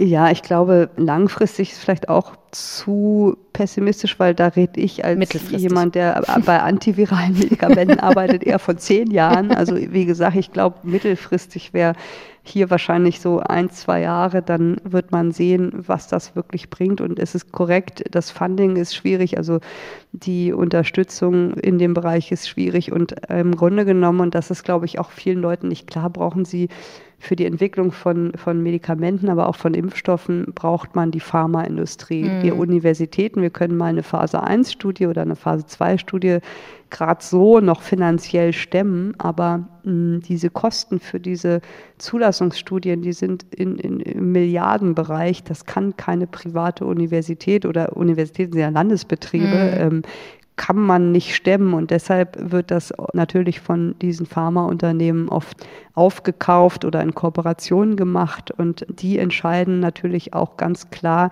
wo sehen sie am meisten Potenzial für die Entwicklung. Und ich denke, da sind aber jetzt doch einige aufmerksam geworden, dass das vielleicht interessant sein könnte. Und ich hoffe mir schon, dass das jetzt nochmal einen gewissen Schwung kriegt, diese Forschung und mhm. Entwicklung. Und dass wir da in ein, zwei Jahren viel mehr wissen. Frau Ziesek, da Ihre Stimme jetzt wieder erwarten doch noch eine ganze Weile durchgehalten hat, möchte ich Sie noch mal ganz zum Schluss damit quälen, dass wir zurückkommen auf die Pandemiesituation. Stichwort mhm. Schutzmaßnahmen. Die sind ja Stand jetzt in den meisten Bereichen in die Eigenverantwortung gewandert und deshalb finden wir, glaube ich, beide das Wissen darum so wichtig, damit man das eigene Verhalten auch eben auf eine Situation zuschneiden kann und nicht mehr pauschal entscheiden muss und auch nicht sagt, ganz oder gar nicht, sondern sich in bestimmten Situationen vielleicht schützt. Mhm. Das betrifft aber auch den Umgang mit Tests, den wir eigentlich alle gelernt hatten. Der war so etabliert, der war Standard. Jetzt wird sich viel weniger getestet. Das ist vielleicht auch manchmal richtig so. Trotzdem ist ja eine gern genommene Frage, wie ist das denn jetzt mit den Antigentests? Also ich meine jetzt die qualitativ hochwertigen. Weisen mhm. die denn auch den aktuellen Omikron-Subtyp BA5 immer noch gut nach? Was kann man dazu sagen? Ich glaube, man muss zwei Dinge unterscheiden. Das eine ist, kann der Test prinzipiell die Variante erkennen und da kann man sagen, ja, das ist im Moment zumindest nach meinem Wissensstand so, dass die Varianten auch BA5 von den Tests erkannt werden. Mhm. Die andere Frage ist aber, wie sensitiv ist der Test? Das heißt, wie viele erkennt er denn überhaupt? Wie viele von 100 zum Beispiel? Und da gibt es doch nach Varianten, zumindest wenn man sich in der Literatur anschaut, leichte Unterschiede. Und es gibt einen Preprint, was dazu erschienen ist, wo man zwei Tests, die sehr häufig verwendet werden, verglichen hat und gesehen hat, dass der eine bei allen Varianten gleich war und der andere war bei BA2 und BA5 schlechter. Aus Basel das, ist das, ne? Das verlinken. Genau, das ist eine Schweizer Studie und ich glaube, was man daran sieht, ist, dass man immer wieder für neue Varianten das doch im Labor einmal überprüfen muss, kann der Test es noch erkennen und ist die Sensitivität reduziert oder nicht. Viel mehr kann Laie, glaube ich, damit nicht wirklich für sich ziehen, außer immer wieder die Warnung von uns Laborärzten, Virologinnen, dass ein negativer Test nichts aussagen muss. Ne? Mhm. Also es ist ja auch so, dass viele beobachtet haben, dass gerade bei Immunisierten, also bei Geimpften, die Tests später anschlagen oder gar nicht anschlagen. Und das ist halt auch genau das Problem unseres Alltags. Wir sehen im Moment alle Konstellationen und dann fragen natürlich auch mal die Leute, wie kann das sein? Und wenn ich noch eine Anekdote zum Besten geben darf, also ich habe gerade in meinem Bekanntenkreis drei Infizierte. Der, die erste Person hat einen positiven Schnelltest gehabt, also alle auch mit dem gleichen Virus, gleiches Event sich infiziert und erste Person äh, positiver Schnelltest, positiver PCR, zweite Person negativer Schnelltest, PCR bei CT20, also hätte eigentlich der Test erkennen müssen. Dritte Hohe Person, Viruslast. Genau, dritte Person hat einen negativen Antigen-Schnelltest und PCR war aber auch nur leicht positiv. Und das zeigt, wie komplex das ist, dass das nicht sicher ist, dass ein Antigentest positiv ist, dass der auch negativ sein kann, obwohl die Person hoch ansteckend Mhm. mit einem CT von 20 sein wird. Und auch symptomatisch, oder? Genau, symptomatisch waren die alle, ja. Mhm. Und äh, trotzdem zeigt es auch, dass man vielleicht mehrmals testen muss im Verlauf oder doch, wenn weiter der Verdacht besteht, die PCR eben braucht. Und dass das einfach, und das hat sich einfach nicht geändert, seit die Antigen-Tests auf dem Markt sind und auch für Laien verfügbar sind, finde ich die immer noch ein wichtiges Tool, um einfach unkompliziert sich zu testen. Mhm. Gerade wenn man Symptome hat, dass aber immer wieder man dazu sagen muss, das ist keine hundertprozentige Sicherheit für dich, die gibt es da nicht. Und deshalb muss man trotzdem vorsichtig sein, wenn man sich in eine Risikokonstellation begibt. Und Mhm. das hat sich eigentlich nicht wirklich geändert. Spielt denn jetzt mal ab von Omikron, aber auch so grundsätzlich gab es ja auch mal diese Überlegung, wenn man eine Infektion schon überstanden hat, dann werden ja noch andere Antikörper gebildet, nämlich aufs Nukleokapsid, also N-Antikörper, als wenn man nur geimpft wird. Weil wenn man nur geimpft ist, dann bilden sich die Antikörper nur gegen Spike-Protein. Kann das die Sensitivität von Schnelltests herabsetzen? Weil viele haben ja jetzt genau diese Hybridimmunität. Ich denke schon, dass das eine Erklärung ist, ne? aber wenn man sich meine drei Fälle anguckt, die ja waren und zum Teil genesen waren, dann passt das halt auch leider nicht immer. Also es Im ist sicherlich ist ein anders. Faktor, aber nicht der einzige. Also Viruslast spielt sicherlich ein noch viel größerer Grund und der Zeitpunkt des Tests ist ein Grund. Ne? Also wann teste ich, aber wie gesagt, ist ein Grund, aber nicht komplett damit erklärbar, was wir sehen. Jetzt haben Sie auch schon so Erzählungen und Anekdoten aus dem Bekanntenkreis gesagt und da kennen wir alle mittlerweile wahrscheinlich viele von. Es gibt ganz verschiedene Kombinationen von Testversagen. Ich kenne auch zum Beispiel die Variante, dass PCR-Tests schon mal negativ ausfallen, während die Schnelltests schon positiv sind und irgendwann später wurde dann trotzdem eindeutig per PCR oder sogar per Antikörpernachweis oder so eine Infektion nachgewiesen. Was gibt es da für Erklärungsansätze? Weil eigentlich ist die PCR doch, gilt doch schon als sehr, sehr zuverlässig. Ja, das ist sie auch, aber natürlich gibt's da immer, wo Menschen am Werk sind, gibt's Fehler. Ne? Also das fängt an mit einem schlechten Abstrich, dass an der falschen Stelle zu wenig Material abgestrichen wurde und nicht genug Material an dem Tupfer ist und deshalb die PCR falsch negativ ist. Dann kann es der falsche Zeitpunkt sein. Manche lassen direkt nach dem Kontakt eine PCR machen oder direkt nach der Infektion und da ist man noch gar nicht positiv. Das heißt, wenn man es wiederholt, dann wird man positiv. Dann gibt es Sachen, die der Patient gar nicht beeinflussen kann. Und das ist, wenn die Probe dann falsch gelagert wird in der Praxis oder in dem Labor und keine Ahnung, tagelang in der Sonne liegt und dann einfach alles, was da drin war, nicht mehr nachweisbar ist. Es gibt Pipettierfehler, je nachdem, ob das ein Handtest ist oder ein automatisierter Test, dass einfach eine leere Probe pipettiert wird. Das kann passieren. Es gibt Probenverwechslung in jedem Labor. Das wünscht man sich nicht, aber auch natürlich in der Praxis kann es eine Probenverwechslung geben. Also wenn Sie, weiß nicht, zehn Leute nacheinander abstreichen, dass einfach sie dann einem anderen Patienten zugeordnet werden oder auch im Labor ein Fehler passiert, dass sie eine Probe falsch wegsortiert haben. Und natürlich äh, an sich kann die PCR halt auch m, Fehler haben. Und dafür gibt es aber diese sogenannten Ringversuche. Also es gibt ja Leute, die die PCR selber machen, Inhouse-Produkte verwenden. Da kann man natürlich auch mal einen Fehler machen. Insgesamt sieht man, dass es komplex ist und dass es viele Fehlerquellen gibt und dafür noch relativ wenige dieser klassischen Fehler eigentlich passieren. Aber es ist auf jeden Fall sinnvoll, wenn man da Zweifel hat, das dann nochmal zu testen. Und wenn das jetzt wichtig ist, das Ergebnis für einen selber. Ja. Okay, also sollte selten passieren. Die Labore arbeiten ja auch hoffentlich in der Regel gründlich. Das klang jetzt nach so vielen Gründen, aber Genau, es ist leider so, wo Menschen arbeiten, passieren Ja. Fehler. Natürlich ist das seltenst und sollte selten passieren, beziehungsweise sollte man sonst an seiner Labororganisation arbeiten. Und auch, wir haben ja ein Fehlermanagement. Wenn sowas passiert, dann wird das schriftlich festgehalten und wird dann diskutiert, wie man diesen Fehler vermeidet. Also da sind die Qualitätsanforderungen in Deutschland sehr, sehr hoch, aber mhm. es ist, glaube ich, völlig naiv zu denken, dass das nicht passiert. Mhm. Also gar keine Fehler passieren. Und wenn in der Eigenbeobachtung dann womöglich noch Symptome von anderen Viren dazwischenkommen, dann wird es natürlich noch mal komplizierter bei der Frage, wie kann das jetzt sein? Einen letzten Punkt möchte ich noch machen beim Stichwort Eigenverantwortung. Wir haben ja immer wieder die Debatte um die Maskenpflicht oder um überhaupt Masken tragen, auch ohne Pflicht. Aber da gab es den interessanten Vergleich zwischen Zügen und Flugzeugen. Also Maskenpflicht in Zügen ja, in Flugzeugen nicht, mit dem Argument, da ist die Lüftung ja viel besser. Ich würde da gerne noch mal auf was zurückkommen, was wir hier vor vielen Monaten schon im Podcast besprochen haben. Sie haben relativ früh in der Pandemie mit Ihrer Forschungsgruppe untersucht, welchen Unterschied Masken im Flugzeug machen anhand konkreter Beispielflüge. Und deswegen die Frage, hat sich irgendwas geändert an den Erkenntnissen und wie viel können bessere Lüftungssysteme tatsächlich ausrichten, wenn man eng sitzt?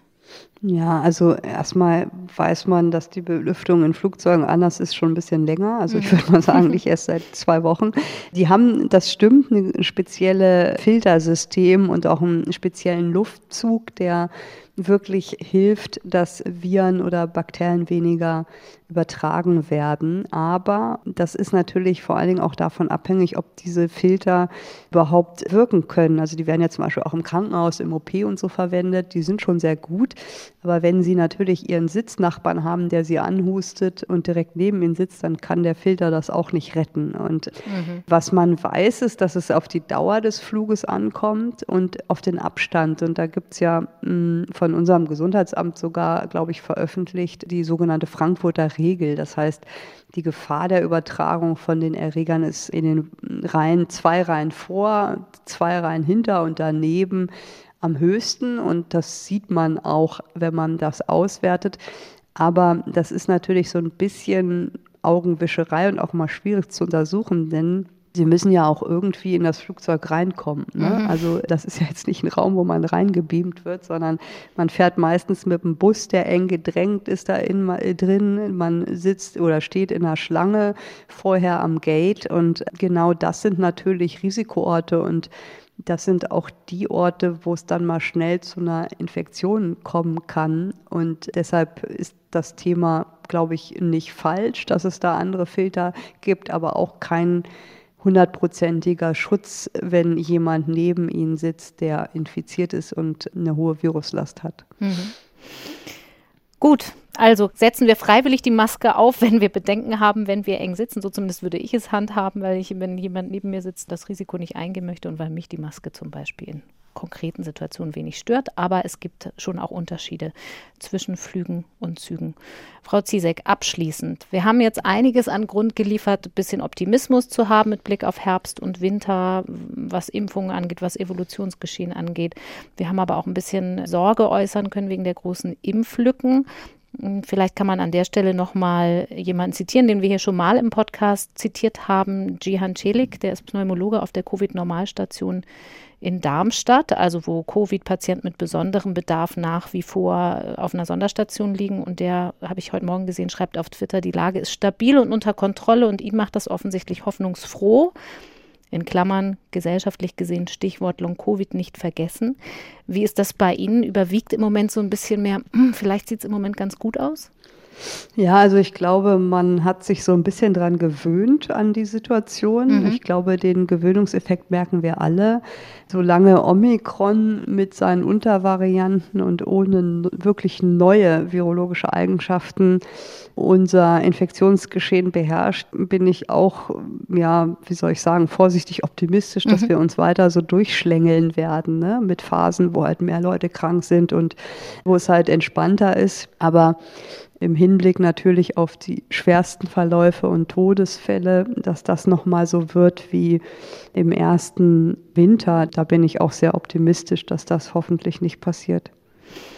Frau Ziesek, vielen Dank heute ganz ausdrücklich auch nochmal für besondere Tapferkeit vor dem Feind, hätte ich jetzt fast gesagt, vor dem Renovirus. Habe ich aus der Schule. Wie so vieles. Das ist dann das normale, echte Leben abseits von Corona, das ja auch noch eine Rolle spielt. Wir drücken Ihnen die Daumen, dass nicht allzu viele Renovirus-Infektionen rund um Sie sind im Herbst und Winter und auch andere nicht. Gute Besserung und alles Gute für die nächsten Wochen. Dankeschön. Und ich sage Danke natürlich auch an meine Redaktion, an Beke Schulmann und Nele Rössler und an Anna Stosch für die Technik. An euch und Sie natürlich vielen Dank einmal mehr fürs Zuhören. Falls ihr noch einen Tipp vertragen könnt, ich würde gern an ein Angebot aus unserer Redaktion erinnern, der Wissenschaftsredaktion bei NDR Info. Heute Nachmittag haben sich Zehntausende Menschen rund um die Fridays for Future Demonstrationen versammelt. Passend zu diesem großen Thema Klima gibt es auch Folgen in unserem Wissenschaftspodcast Synapsen. Wir haben zum Beispiel gerade eine Folge gemacht zu der Frage, wie groß eigentlich der Beitrag zum Klimaschutz wäre, wenn wir unsere Essgewohnheiten umstellen würden. Könnten wir zum Beispiel durch ein bisschen mehr Verzicht auf Fleisch auch schon einen Einfluss auf die Klimakrise nehmen, vielleicht sogar schon ohne ganz Vegetarierin oder Veganer zu werden? Die Folge Die Klimakrise auf dem Teller findet ihr in der ARD Audiothek und auf ndr.de/synapsen. Also, bleibt informiert, haltet euch an Fachleute mit echter Expertise, egal in welchem Bereich, und bleibt gesund in diesem Herbst. Bis bald. Tschüss. Das Coronavirus Update. Ein Podcast von NDR Info.